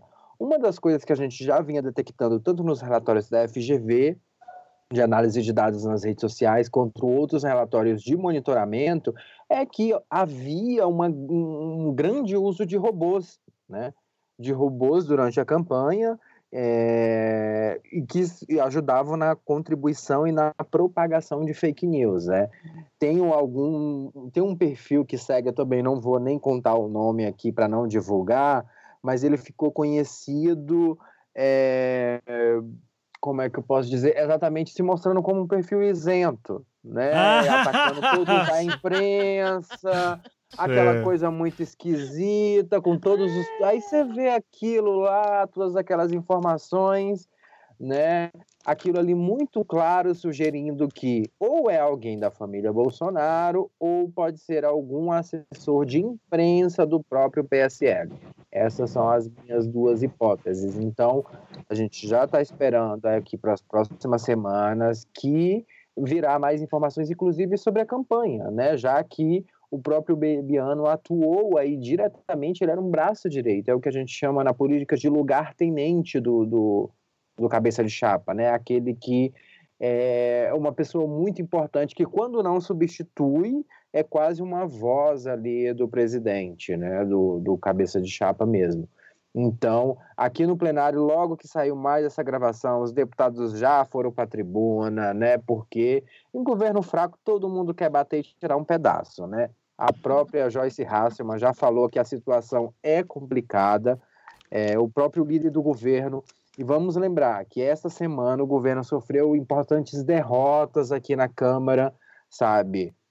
A primeira foi a rejeição daquele decreto que é assinado pelo vice-presidente general Mourão, Hamilton Mourão, que ampliava o número de assessores que poderiam decretar é, em documentos públicos a característica de secreto ou ultra secreto, né? Isso foi é, rejeitado pela, pela Câmara onde apenas o PSL votou a favor do governo. Ou seja, foi uma derrota assim escrachada, eram mais foram 356 votos pela derrubada do decreto.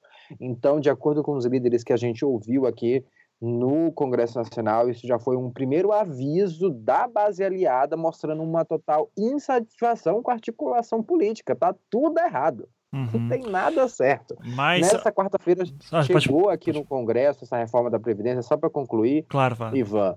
E ninguém sabe ainda se tem, é, é, se tem base. O governo não tem base ainda no, no Congresso. E só para finalizar, uma outra derrota que foi contabilizada também no dia de ontem contra o governo foi a convocação do ministro Bebiano, né, esse ministro aí, o pivô de toda essa crise, para prestar esclarecimentos no Senado Federal. Tem alguns outros requerimentos para convocá-lo aqui na Câmara, mas o do Senado já foi aprovado, né? Pode ser que nos próximos dias ele compareça aqui ao Congresso para dar mais explicações e a situação do governo aí continua mais complicada em um momento que ele precisa de uma articulação política consolidada. Sim. Eu, eu só. É, nesse, nessa esquizofrenia que o Brasil é, daí a gente começa a ver lampejos de sensatez também da Janaína Pascoal, né? Assim, que ela começa no Twitter dela uh, e, e, que ela passa o que muito se falou justamente, olha, teve uma derrota, a questão do sigilo, o próprio Bivar também votou, né, contra o, o sigilo, então foi uma coisa meio estranha, assim, também, de, de tipo, ah, ok... Ele é, errou é. o voto, e quem não tá, ele como ninguém tá vendo, eu tô fazendo aspas com a mão. Ah, tá, ok. ele, ele falou isso, eu errei o voto?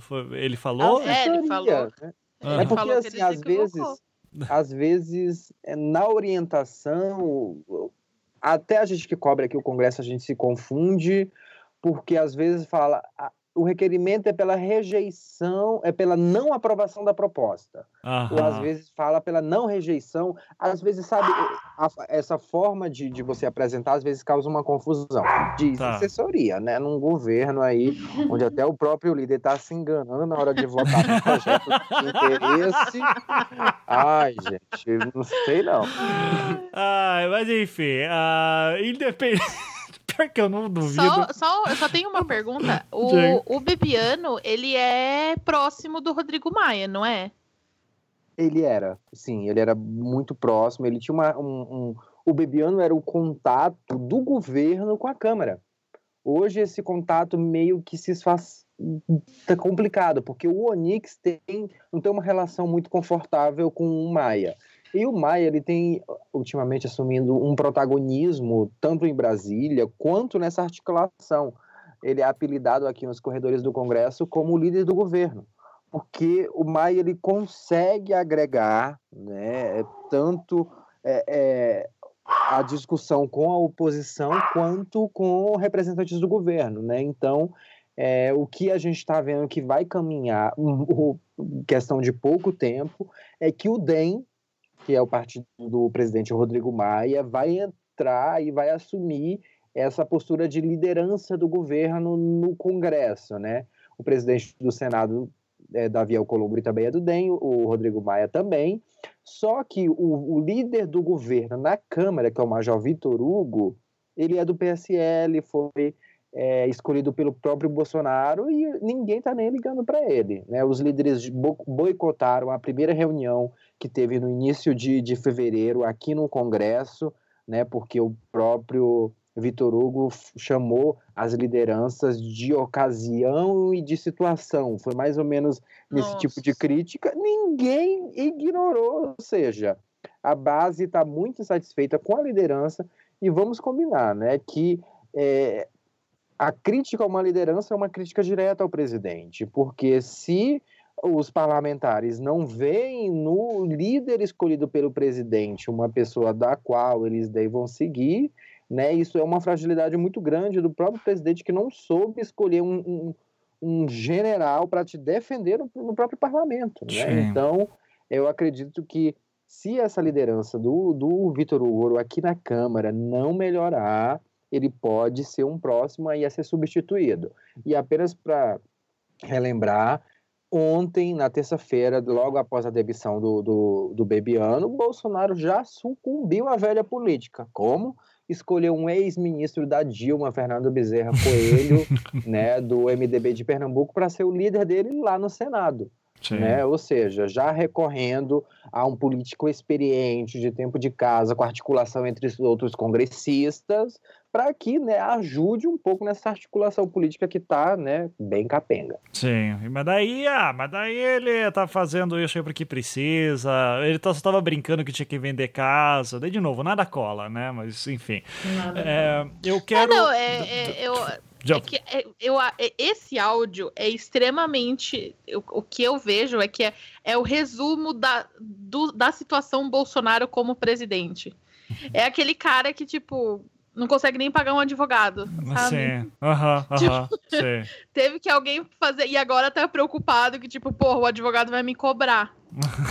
As ações que ele tá me defendendo, tipo, é, é muito Bolsonaro, assim, é muito... Amador. Café da manhã com leite condensado e pão sem toalha, é, sabe? É, tipo, é, extremamente isso. É. Muito, muito Bolsonaro. É. E aquela roupa, gente, o... lá da, da, da, camisa do Palmeiras? Ai, não. Que, tipo, uma coisa que eu não entendi, por que o blazer?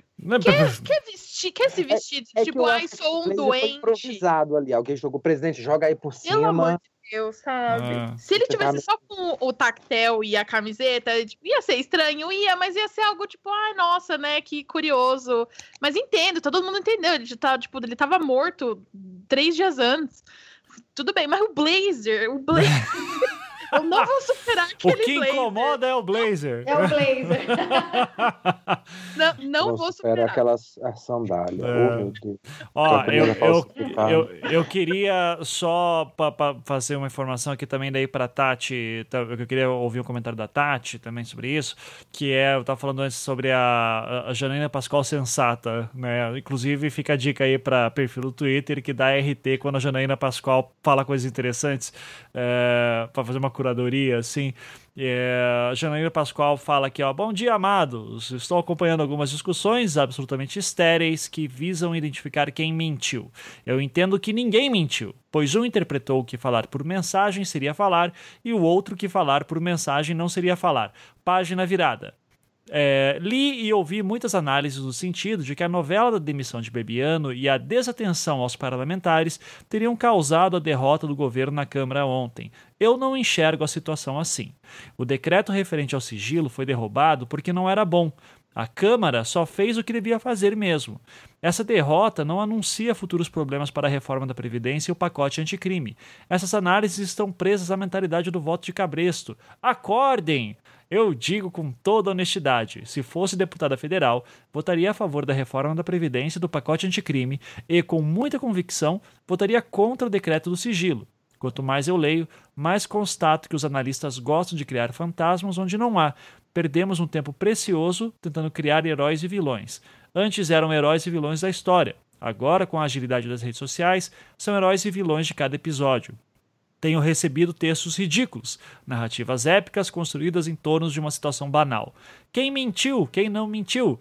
Quem queria minar o governo? Quem salvou o governo? Pelo amor de Deus, o país está desse jeito porque ninguém trabalha e fica distribuindo charopada na internet. E por fim ela termina: parem de buscar heróis e vilões, eles só existem em quadrinhos. Somos todos pessoas normais tentando acertar.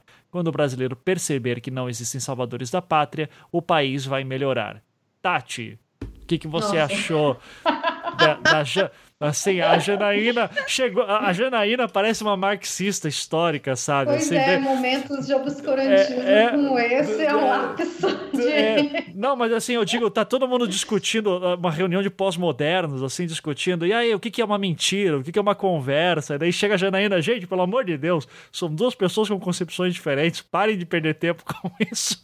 É, então, é, eu queria que você comentasse um pouquinho sobre essa fala da Janaína, porque apesar de discordar de alguns pontos, eu achei que ela, sabe, parece que botou a bola no chão e segurou muita coisa aqui também. E diz: ó, só passar uma perspectiva para vocês, eu seria contra uh, a questão do sigilo, mas votaria a favor de outras coisas. O que, que você achou disso? É, eu acho que pode ser uma dinâmica mesmo, né? Assim, um lapso de sensatez, como eu disse, nesses momentos obscurantistas, né? É, e mesmo porque foi um, um, decreto assinado pelo Mourão, enfim, tem toda essa discussão que a base dele faz, né? A base que eu digo a militância, não a uhum. base parlamentar. É, eu acho, concordo com ela, o que a gente tem que observar, como é que vai ser a, a votação das reformas, né? Reforma da Previdência e em segundo plano, eu entendo o pacote de crime, eu acho que o cerne do, do governo, né, de, de ver como é que ele vai funcionar realmente, se vai conseguir é, é, ter essa fidelidade de base parlamentar, vai ser na votação da reforma da Previdência, acho que por isso a importância do Rodrigo Maia, como o Jorge disse, e também como que vai se desdobrar essa questão do, da, da, das candidaturas laranja, né? Então, você, Ivan, tenho que dizer, está muito maquiavélico, porque eu lembrei de outra, outra citação. Aos meus amigos, os favores, aos inimigos, a lei. Não importa. Tem que ser usado a favor da conjuntura, né? O que foi usado contra o Lula, ou enfim, contra o PT, não necessariamente vai ser usado no, eh, de novo, né? E aí, enfim, eu acho que é a, a Virgínia que, que manja dos Paranauê aí da, do direito, me corrija se eu estiver falando errado, mas assim, no que, no que se refere ao presidente da República, ele precisa de uma denúncia do, procura, do Procurador-Geral da República. Se isso não acontecer, a gente vem de volta para o engavetador lá do período Fernando Henrique, que tinha gravação, hein? Olha só gravações que mostravam que pessoas tinham, tinham vendido voto a favor da votação da emenda da reeleição. Tinha gravação, as pessoas dizendo que fizeram isso, né? Uhum. Então, claro, assim, depende do momento, a, a, a, a regra ou a lei vai ser colocada de uma forma mais intensa ou não. A gente não pode pensar de uma forma é, poliana nesse sentido, né? O direito ele também é um instrumentalizado, né? É, em diferentes momentos da, da história política. Então, acho que isso, ela tem razão nesse sentido. A gente tem que ver como é que vai funcionar. Agora, o, o George, que está aí no, nos bastidores da Câmara, podia até falar um pouquinho para a gente sobre é, que é um, foi uma, uma, uma é, um discurso de campanha do Bolsonaro que ia acabar com o toma lá da cá, que é uma bobagem, enfim, mas que acaba sendo repercutido por, por, pela imprensa e pelos eleitores, vamos acabar com esse toma lá da cá, que, que vem a ser o toma lá da cá, né? Mas, e que ele ia acabar com essa negociação via liderança partidária, via partido, e ia né, fazer uma negociação via bancadas. Então, acho que pode ser que essa, essa nova forma que ele diz que vai fazer de política não vá dar certo, né? Porque, de fato, a estrutura do Congresso funciona a partir de partidos. E então, como é que essa dinâmica vai se dar? Mas antes de, de passar a bola para o Jorge falar um pouquinho disso até, eu queria voltar numa coisa que, que você falou, Ivan, da diferença do Brasil né, em relação aos Estados Unidos e tal. É claro, assim, a gente vê uma dinâmica é, eleitoral, uma forma de se fazer campanha, marketing político que usa os robôs e que usa o robô para inflar mesmo, e depois as pessoas vão repercutindo esse discurso que vai ser viralizado. E eu acho que tem duas questões. Eu sou, eu sou muito melhor de fazer diagnóstico e dar solução para as coisas, né? Mas se é, se, eu, se é que eu sou boa para dar diagnóstico. Tá ótimo. Mas eu acho que tem duas coisas que são muito diferentes nos Estados Unidos. Uma delas, o nosso histórico de autoritarismo. Uhum. Então a gente saiu do regime civil-militar ali na esquina da história, né? Faz, enfim, gerações que nasceram, né? Sob a batuta dos militares. Então, essa, essa é uma questão muito importante para a gente pensar como que se cria a resistência, né? E a outra que é um pluripartidarismo, assim, exacerbado. Quantos partidos a gente tem hoje? 37, sei lá, mas tem as cláusulas de barreira que vão funcionar, mas de qualquer forma, você não tem o, no, lá nos Estados Unidos não é bipartidário, mas tem dois partidos que são realmente partidos que vão polarizar as disputas, né? É, as disputas majoritárias, as disputas à presidência, que é democrata e republicana, e acaba você tendo né, essa dinâmica entre os dois que você fala, bom, quando surge uma novidade, já está dentro de um partido e pode, enfim, oxigenar esse partido. Agora, aqui no Brasil, como que se faz? Uhum. Né? Eu entendo que a resistência ela tem que, ou tem que, ou deve, né, um dever ser, partir da sociedade e das instituições políticas. Das instituições políticas vai partir de quem? Do PT? Pensando nessa fragmentação, pensando que eles estão combalidos, que eles não enxergaram ainda como é que vai ser a estratégia de, de, de oposição, né, de como se fazer oposição ao governo Bolsonaro, que não seja real, só sendo reativo a, aos inimigos que eles vão alçando né, na esfera pública aí. Então, essa é uma coisa. Agora, como se faz a resistência numa sociedade que tem todo esse rescaldo de autoritarismo? A gente está falando de uma população que também tem uma cultura política autoritária e de que o associativismo ainda é, é pouco, né? A gente pensar numa pedagogia da resistência, ainda é, é bastante incipiente, né? Enfim. Não. Então, acho que são as duas coisas que precisam ser trabalhadas para que se possa fazer um discurso é, agonístico, né? nem antagonístico, agonístico em relação a esse governo e de todas as propostas que eles vão colocar, porque se não houver isso, e se eles conseguirem minimamente, né? porque a gente está falando hoje, dia 20 de fevereiro, vai é, se eles conseguem minimamente azeitar essa articulação, vai passar tudo quanto é desgraça. Até uhum. a gente pensar, é, opa, peraí, e aí, o que está acontecendo? E, e, retomar, né, um outro, um outro caminho, isso pode demorar. E a história vai, mostra isso, viu? Que isso aconteceu em outros períodos. Com o Collor, isso aconteceu, com o Fernando Henrique, isso aconteceu. Então, eu acho que são momentos muito um, que o Graham chama de interregno, né? Uhum. a gente não sabe para onde vai, a gente ainda não digeriu o que, tá, o que aconteceu e não sabe para onde vai exatamente. É um momento de, acho que de bastante reflexão para tentar desconstruir um pouco esse, esse caminho aí que está acontecendo, mas eu, eu, sou bem eu sou bem pessimista, cara, nisso. Assim, se os caras conseguem minimamente azeitar essa máquina aí, sei, o Jorge que está mais no, no dia a dia pode me dar uma é, um, um lapso uma, de otimismo aí. Manda aí, Uma Jorge. avaliação que a gente ouviu aqui em Brasília é que não há espaço político, institucional, clima é, em relação a um provável impeachment do presidente, né? É, e numa situação, numa eventual situação de agravamento da crise, é, a saída seria a renúncia. É. é muito clara, onde o, o vice, que já se mostrou uma pessoa equilibrada, mais preparada, com um traquejo, sabe, com uma coisa de relação é, com a imprensa, com o mundo político, seria essa opção viável. É, Nossa, até é... me arrepia isso, viu? É. Sim, sabe? Um todos nós. Morão é, né? É. Nossa. Não, porque, é, né, novamente usando a história, quando eles chegaram ao poder, eles ficaram. Por quantos anos, hein? É. Essa coisa de vou devolver rapidinho, imagina. É. Tenho muito temor em relação a isso, viu? Ah, eu tenho também, mas assim, longe de mim também querer defender o Mourão e tal. Uh, eu, eu não sei o que é pior, sabe? Bolsonaro renunciar, Bolsonaro ficar até o fim, Bolsonaro morrer de infarto porque não aguenta mais de treta uh, e assume daí o Mourão.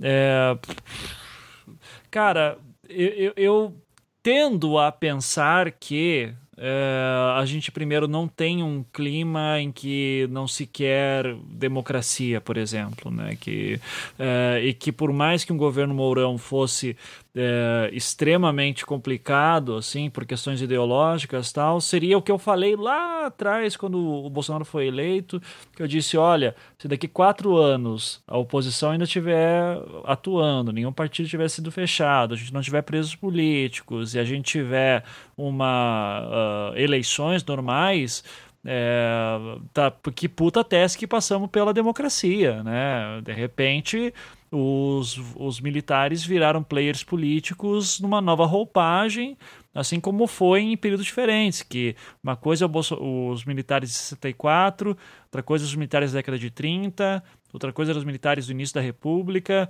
é, então tem fases do militarismo também atuando na política.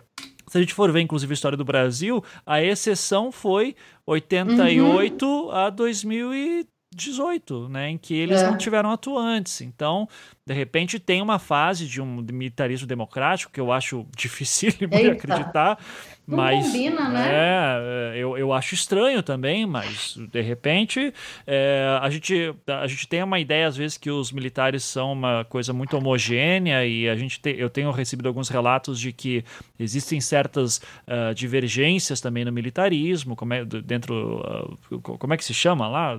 A parte da, da, que os militares ficam juntos, todo mundo. É, da... Forças Armadas? Não, não, é o, o termo quase de, de, Cara, me fugiu o nome, perdão. Assim, a hora que vier eu falo. É a re reunião ministerial todas as quartas em que eles usam rosa.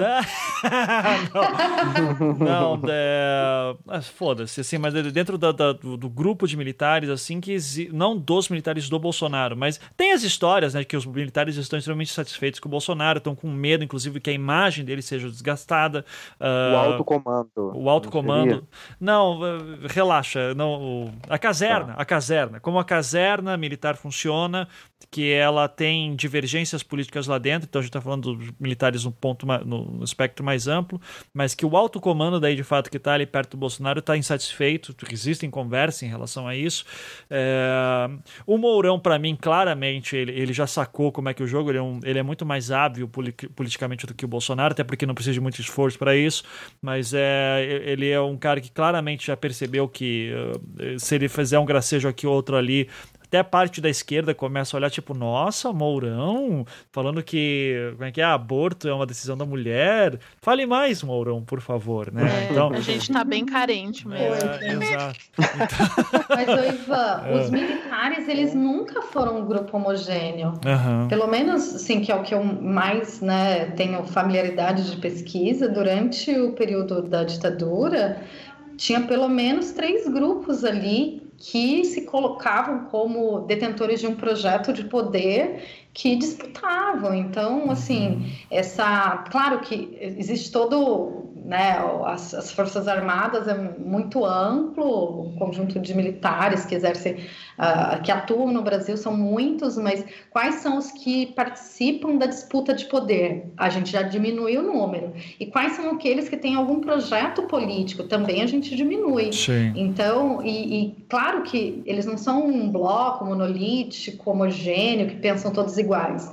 E não foi assim também em 64. Então, pelo é. menos uhum. dois no início, os chamados castelistas e a linhadura, eles já disputavam a, como que o, a, o regime deveria seguir, né? quais seriam as principais atuações, se ia ter um recrudescimento dos aparelhos de segurança ou não. Isso foi uma disputa, né? Uma disputa até de quais os presidentes militares que iam é, ser eleitos indiretamente nos períodos. Então, não, é, é isso não acontece assim na história. Eu acho que a, a grande questão é que se a gente pensar, são os militares ainda é, em que detêm o, a defesa da lei e da ordem. Essa é uma, uma prerrogativa que ficou né, no processo de redemocratização, mesmo com a Constituição de 88, etc., que ficou até hoje uma prerrogativa totalmente autoritária, porque são eles, são os próprios militares que vão definir o que, que é a ordem. Né? Então, e esse julgamento ele vai ser dado a partir do contexto vivido, né? Então, julgamentos ideológicos, etc. É, tem um, um cientista político até, enfim, enfim, ele fez umas falas no período eleitoral bem polêmicas, mas o, o Zaverucha, que ele, ele vai destrinchar quais todas as prerrogativas autoritárias que ficaram é, é, para os militares nesse período que a gente está vivendo democrático são realmente assustadores. Ele vai chegar e falar que eles estão orientados para a defesa do Estado e não para a defesa da população ou do cidadão. Sim. E aí, para você falar de defesa do Estado, se ele é o detentor do poder político e o detentor daquele que diz o que, que é a lei, o que, que é a ordem, eu acho que é uma combinação de coerção e consenso aí que sempre vai para o autoritarismo, viu? Uhum. E claro, assim, acho que a gente está vivendo um novo ciclo de, de autoritarismo. E, e, eu concordo com o diagnóstico dos autores lá do Como as Democracias Morrem, que a gente está vivendo mesmo um novo ciclo de autoritarismo. É. O, Bolsonaro é claramente político autoritário, ainda que não esteja vivendo sobre um regime autoritário. Né? Nós não, este, não estamos vivendo sobre um regime autoritário, mas ele é uma personalidade autoritária. E, e aí você combina com isso, combina com todo o nosso histórico de autoritarismo, eu acho assim, um, é, não dá certo, viu? É uma coisa que a gente tem que ligar os nossos alarmes e botar muito pé no freio e tentar retomar o que eu disse, assim, sei lá, uma resistência via instituições partidárias, uma, uma resistência resistência, sei lá, enfim, tem muita gente que discute essa questão da resistência, que fala a palavra resistência porque já perdeu, né? Uhum. Mas pensar em, em, estratégias de oposição. E eu acho que é isso também, vai, vai ficar aí minando de qualquer forma, desidratando quatro anos, e aí você tem daqui quatro anos para poder disputar novamente, sei lá. Acho é. que é um pouco isso que eu isso. penso. Sobre uma questão, um negócio que você falou, Ivan, é de que ah, é, o ambiente não. As pessoas querem um ambiente democrático e tal. É, eu discordo, assim. Não necessariamente que as pessoas não querem democracia, elas não sabem ao certo o que, que elas uhum. querem, né? Uhum. E, a, e aí eu lembro. Às vezes nem aquele... sabe o que é democracia, Exatamente. Né, e eu fico. Eu, um episódio que me assombra, assim, basicamente diariamente. Ai, desculpa, tá passando trem. eu moro do lado da linha do trem. Relaxa, é, Anticast coisa... é, é isso aí, sabe? Então é, a, gente, a gente tem barulho é de fundo, acontece. um, um episódio que me assombra diariamente, quase, é aquele do juiz que tentou lacrar as urnas e foi bater no quartel falando: olha o que eu fiz para vocês. Uhum. Né, que aí o juiz foi afastado e tal, e ele queria que ele meio que defendia um golpe na, nas eleições ali, de não deixar as pessoas votarem, e aí o próprio exército foi, denunciou e tomou as providências, levou até o, as autoridades competentes para que esse juiz fosse parado, né? Então, contar com o bom senso do exército não é uma posição que eu me sinta confortável. É. é não, é, no, eu, no, eu concordo com vocês. Amplo, assim, sabe? Sim, eu concordo com vocês em tudo. Eu, eu só. Meu ponto é, é. Eu não sei o que esperar o que seria menos pior, sendo muito sincero? Uh, ter um Bolsonaro né, aí aos trancos e barrancos durante quatro anos sendo esgotado ou não, eu consigo ver claramente uma tendência de para cada ministro que cair o Bolsonaro colocar um general no lugar né? Porque Nossa. é a ala que está sendo ah, que está dando menos problema até o momento. É, tô, falando assim quase de e, sabe construindo uma noção de olha aí os militares realmente estão botando ordem na casa porque Nossa, eles não falam. É, então eu vejo todos os perigos nisso. Eu só não sei e eu digo isso. Eu posso estar sendo muito muita gente vai dizer que eu estou sendo muito ingênuo é, e eu posso estar eu, mas eu acho, eu reforço que eu acho que as condições que nós temos hoje, históricas, contextuais, enfim, são diferentes das de 64, quando participação democrática era uma coisa ainda que era muito complicada. Assim, a gente já passou por Lula, a gente passou por FHC, a gente tem uh, a própria Dilma, o Collor, né, Itamar, então todos assim, a experiência democrática que nós tivemos, eu, eu acho difícil que o povo diga assim, não, tá, quer saber? Os militares são melhores. Eu acho que assim, se não tiver um melhoramento sensível na população, na questão econômica e tal, porque a gente tem que lembrar, né? Junto com o golpe de 64, veio depois uma reestruturação que vai cair no, no milagre econômico lá para frente. E o milagre econômico, assim, deu uma sensação de porra, o Brasil tá crescendo, tá foda, tá industrializando, isso desde a década de 60 já vinha, que são coisas que vieram lá do governo civil, dos governos civis, né? Então, e daí o governo militar se endividou pra cacete. É, mas eu não consigo ver censura acontecendo mais, sabe? Então, para fazer isso, teria que ser tipo um retrocesso tão grande que, que é do nível que eu falei: olha, o dia que eu pego meu, meu palhozinho e atravesso a fronteira pro Paraguai, vai ser o dia que fecharem Você o Congresso. tá perto é, da fronteira. É, é exatamente. É, eu, é o dia que fechar o Congresso. Fechou o Congresso, eu vou embora, sabe? Que foi uma das primeiras atitudes assim do que acontece o golpe. Então eu não consigo ver o Congresso sendo fechado hoje Mas em dia. Mas durante o regime civil militar, o Congresso ficou a maior parte do tempo aberto. Mas ele vai ser. Fe... Mas depois, logo depois, entra os, os senadores biônicos. Logo depois, não, né? Vai entrar é, senadores biônicos e tal. É. Vai, vai, ter gente sendo caçada. Eu, eu, acho, é. eu acho difícil, sabe? Eu não consigo ver. Não, eu acho que não vai se reproduzir a mesma é, coisa. Sabe? Não, e outra, fora Ai. que tem a estrutura social hoje. É a mesma coisa que eu falo, por exemplo, quando é a questão dos LGBTs, assim. Uhum. Eles podem até é, tentar é, sabe, fazer o que for, que é, é, eu, eu falo que é o último respiro do status quo. Eles estão. Eles sabem que não tem volta, muita coisa não tem volta, as pessoas não vão voltar pro armário. O, uhum. A Drag Race não vai voltar, vai ser eliminada na memória das pessoas. As pessoas já hoje já, já estão, já se sentem é, seguras para sair do armário. E isso não, não tem volta, assim. Algo tem que ser algo Algumas, muito né? catastrófico. Muito mais do que antigamente, é, não, né? Sim, claro. sim. Uhum, sim. Mas assim, precisa ser. É um.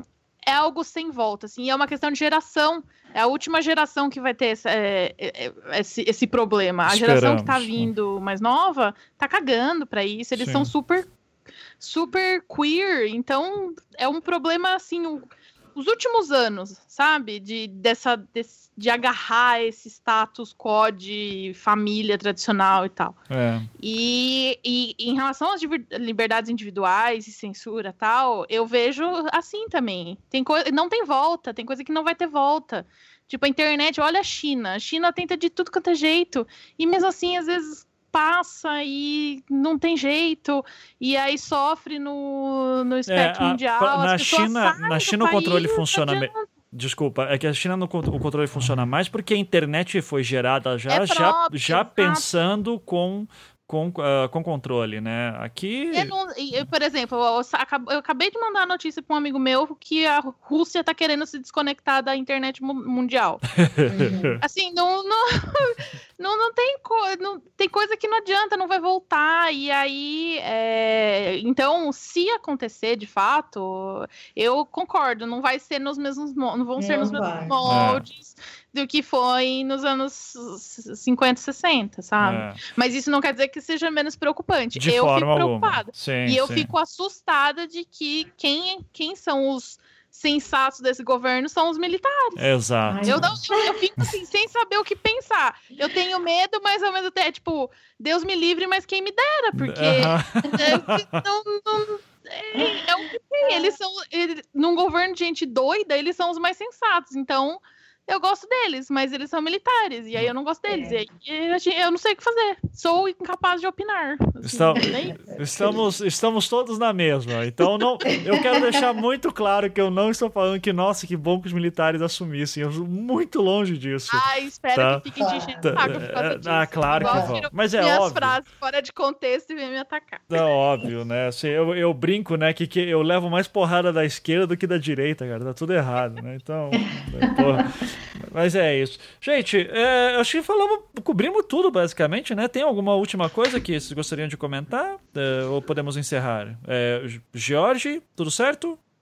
Sim, eu acho que a gente de ir agora para o que vem aí da semana e a minha dica para quem está nos ouvindo é continuar acompanhando aí a imprensa que nos próximos dias acredito que vem mais áudio, vem mais notícia, é, como a campanha do Bolsonaro foi cercada aí de alguns mistérios, de algumas estratégias aí em relação à comunicação. Nos próximos dias aqui em Brasília a gente já espera que venha mais informações né, sobre os bastidores da campanha presidencial. Acredito que deve seguir nesse rumo. Também aí em relação às investigações devem continuar é, prosseguindo, já que nesta quarta-feira a própria Polícia Federal ouviu algumas dessas candidatas laranjas aí implicadas ah, tanto nos diretórios. Sim. sim. Vocês viram o vídeo do Bolsonaro falando com a menina, a que está em Lisboa? Não vi. Ele ele endossando a campanha dele. Tem um vídeo dos dois juntos, ele endossando a campanha dela, pedindo voto e tal. E eu, eu lembrei naquela hora que a gente tava falando do ai, o Bolsonaro sabe de tudo, tem que usar a mesma lógica do. Do uhum. Lula da Nova Jato e tem vídeo dele endossando a campanha dela, né? É, pois é. Aí, ó, aí, ó. Tá vendo? Essa questão das candidaturas. Mais do que convicção, é, hein? É. Exato. é algo para o ouvinte ficar atento aí, que pode, vai ter desdobramentos, né? O próprio presidente já autorizou, agora eu que estou com as mãozinhas aqui de, de aspas, hum. o ministro Sérgio Moro a continuar com as investigações, né, por intermédio da Polícia Federal, para que seja apurado se teve exatamente algum desvio de dinheiro público, o que os indícios sugerem que tenham acontecido, mas as investigações não concluíram ainda. Então, vamos ficar atento aí que vai vir novidade e o foco aí de Brasília vai estar em relação à discussão da reforma da Previdência, essa desorganização da base aí. Vamos ver para que rumo vai dar, né? Se o governo vai contribuir com a harmonia ou desarmonia do próprio governo. Né? Uhum. Eu, eu só quero deixar público aqui que eu não acredito mais nessas promessas que tipo aqui o Jorge acabou de falar, porque acho que vai sair. Porque eu lembro quando a Patrícia Campos Melo lançou aquela matéria na Folha de São Paulo falando sobre é. os esquemas, é o, o, que, o que só se falava é: nossa, semana que vem a Folha tá com uma matéria engatilhada que vai destruir toda a campanha do Bolsonaro. e eu disse, vai, Folha, manda ver, e não saiu nada. Então, assim, eu, eu, eu aprendi a ser uma pessoa dura e fria e não vou acreditar nas suas doces palavras, Ai, Jorge. Eu porque, sempre caio né, nessas também, é, de tipo, ah, eu sou time Eu já fico, ai meu Deus, ai.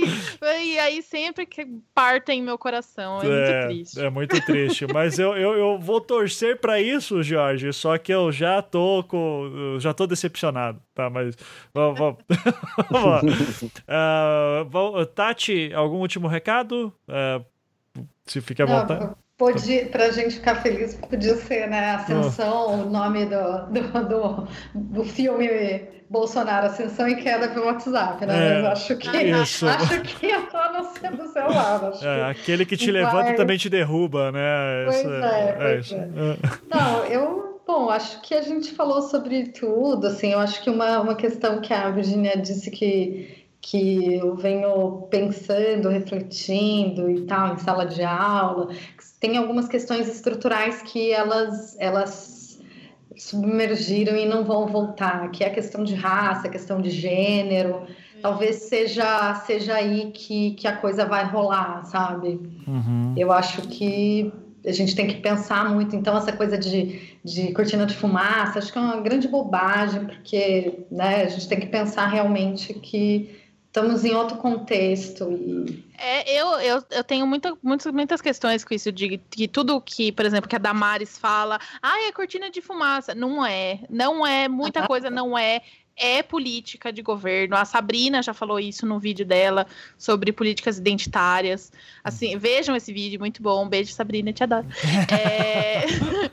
que é justamente isso, assim, as pessoas. É... Nada do que tá, do que eles estão falando não é, não é, foi campanha ou uhum. não faz, fazia parte do plano de governo. É, uhum. é uma tentativa de, de calar mesmo, assim. Então, Sim, não, claro, é não, não tem que ser tratada só como cortina de fumaça, não, porque, sabe, tipo, é uma ministra. Ela fala um monte não, de doideira, e... fala, mas não é para ficar, tipo, ah, não, é cortina de fumaça, deixa lá Não é bem assim, responde, responde, a uma, uma base, não parlamentar, Sim. mas uma base importante do Bolsonaro, exatamente. os evangélicos neopentecostais. Então. Sim, exatamente. É, bom, seria papo outro. É, é um, é um, é um anticast inteiro Exatamente. Mas acho que é isso. Uhum, ótimo. Virgínia, para encerrar. Ah, eu acho, eu acho que, né, tá. É só a única coisa que eu quero ver, assim, é tentar eu quero ver até onde eles vão conseguir fazer colar que quem era o infiltrado era o Bebiano, considerando essa pataquada do Onyx de ai, ah, liguei sem querer, sabe? Tá? tipo, desculpa, mas não, não, não colou. Eu, o que eu enxergo, assim, é que eles instrumentalizaram o Bolsonaro. Uhum. E eles mesmos querem derrubar o Bolsonaro. Eu não, eu não consigo, eu não consegui ainda articular e porque é tudo muito imprevisível, eles são muito imbecis, então é, é, difícil ler as coisas que eles fazem, mas é, eu tô, eu quero ver assim as cenas dos próximos capítulos, como eles vão lidar com isso, que é, é tão imbecil, assim, eles criaram é, uma crise tão idiota e acabaram se expondo de tão, tal forma. Então eu, eu quero, estou ansiosa pelas próximas, como uma boa adoradora de treta, tô ansiosa para para os próximos desenvolvimentos aí. E se eu puder, se algum policial federal estiver me ouvindo aqui, vocês aprenderam muito bem, né, na época da Lava Jato, que o segredo está nas gráficas. É. Então. Exatamente. então vamos fazer uma última rodada muito rápida. Qual que é o próprio próximo ministro que cai? Vai lá, Jorge. Eu acho que o próximo aí, que se não se cuidar, e que a imprensa vai continuar investigando, e também até os órgãos competentes, é o ministro do Turismo, do turismo que foi o, né? o, inicialmente aí que apareceu nas investigações como o que inaugurou essa questão das candidaturas laranja. Então ele está no radar aí, é bom a gente ficar de olho. Tá. É... É... Tati? Eu voto no do ah, turismo tá, também, tá. já vou votar. Beleza, é, do, é o turismo. Ele eu, sigo, eu sigo o voto do relator. Todo, todo mundo pro turismo? Cacete. É. Ah, sim, né? Eu ah. acho que sim. Tá, então... Ah, e um outro nome que pode também aí é, deixar um cargo, não é ministro, mas é um cargo importante de articulação do governo, é o líder do...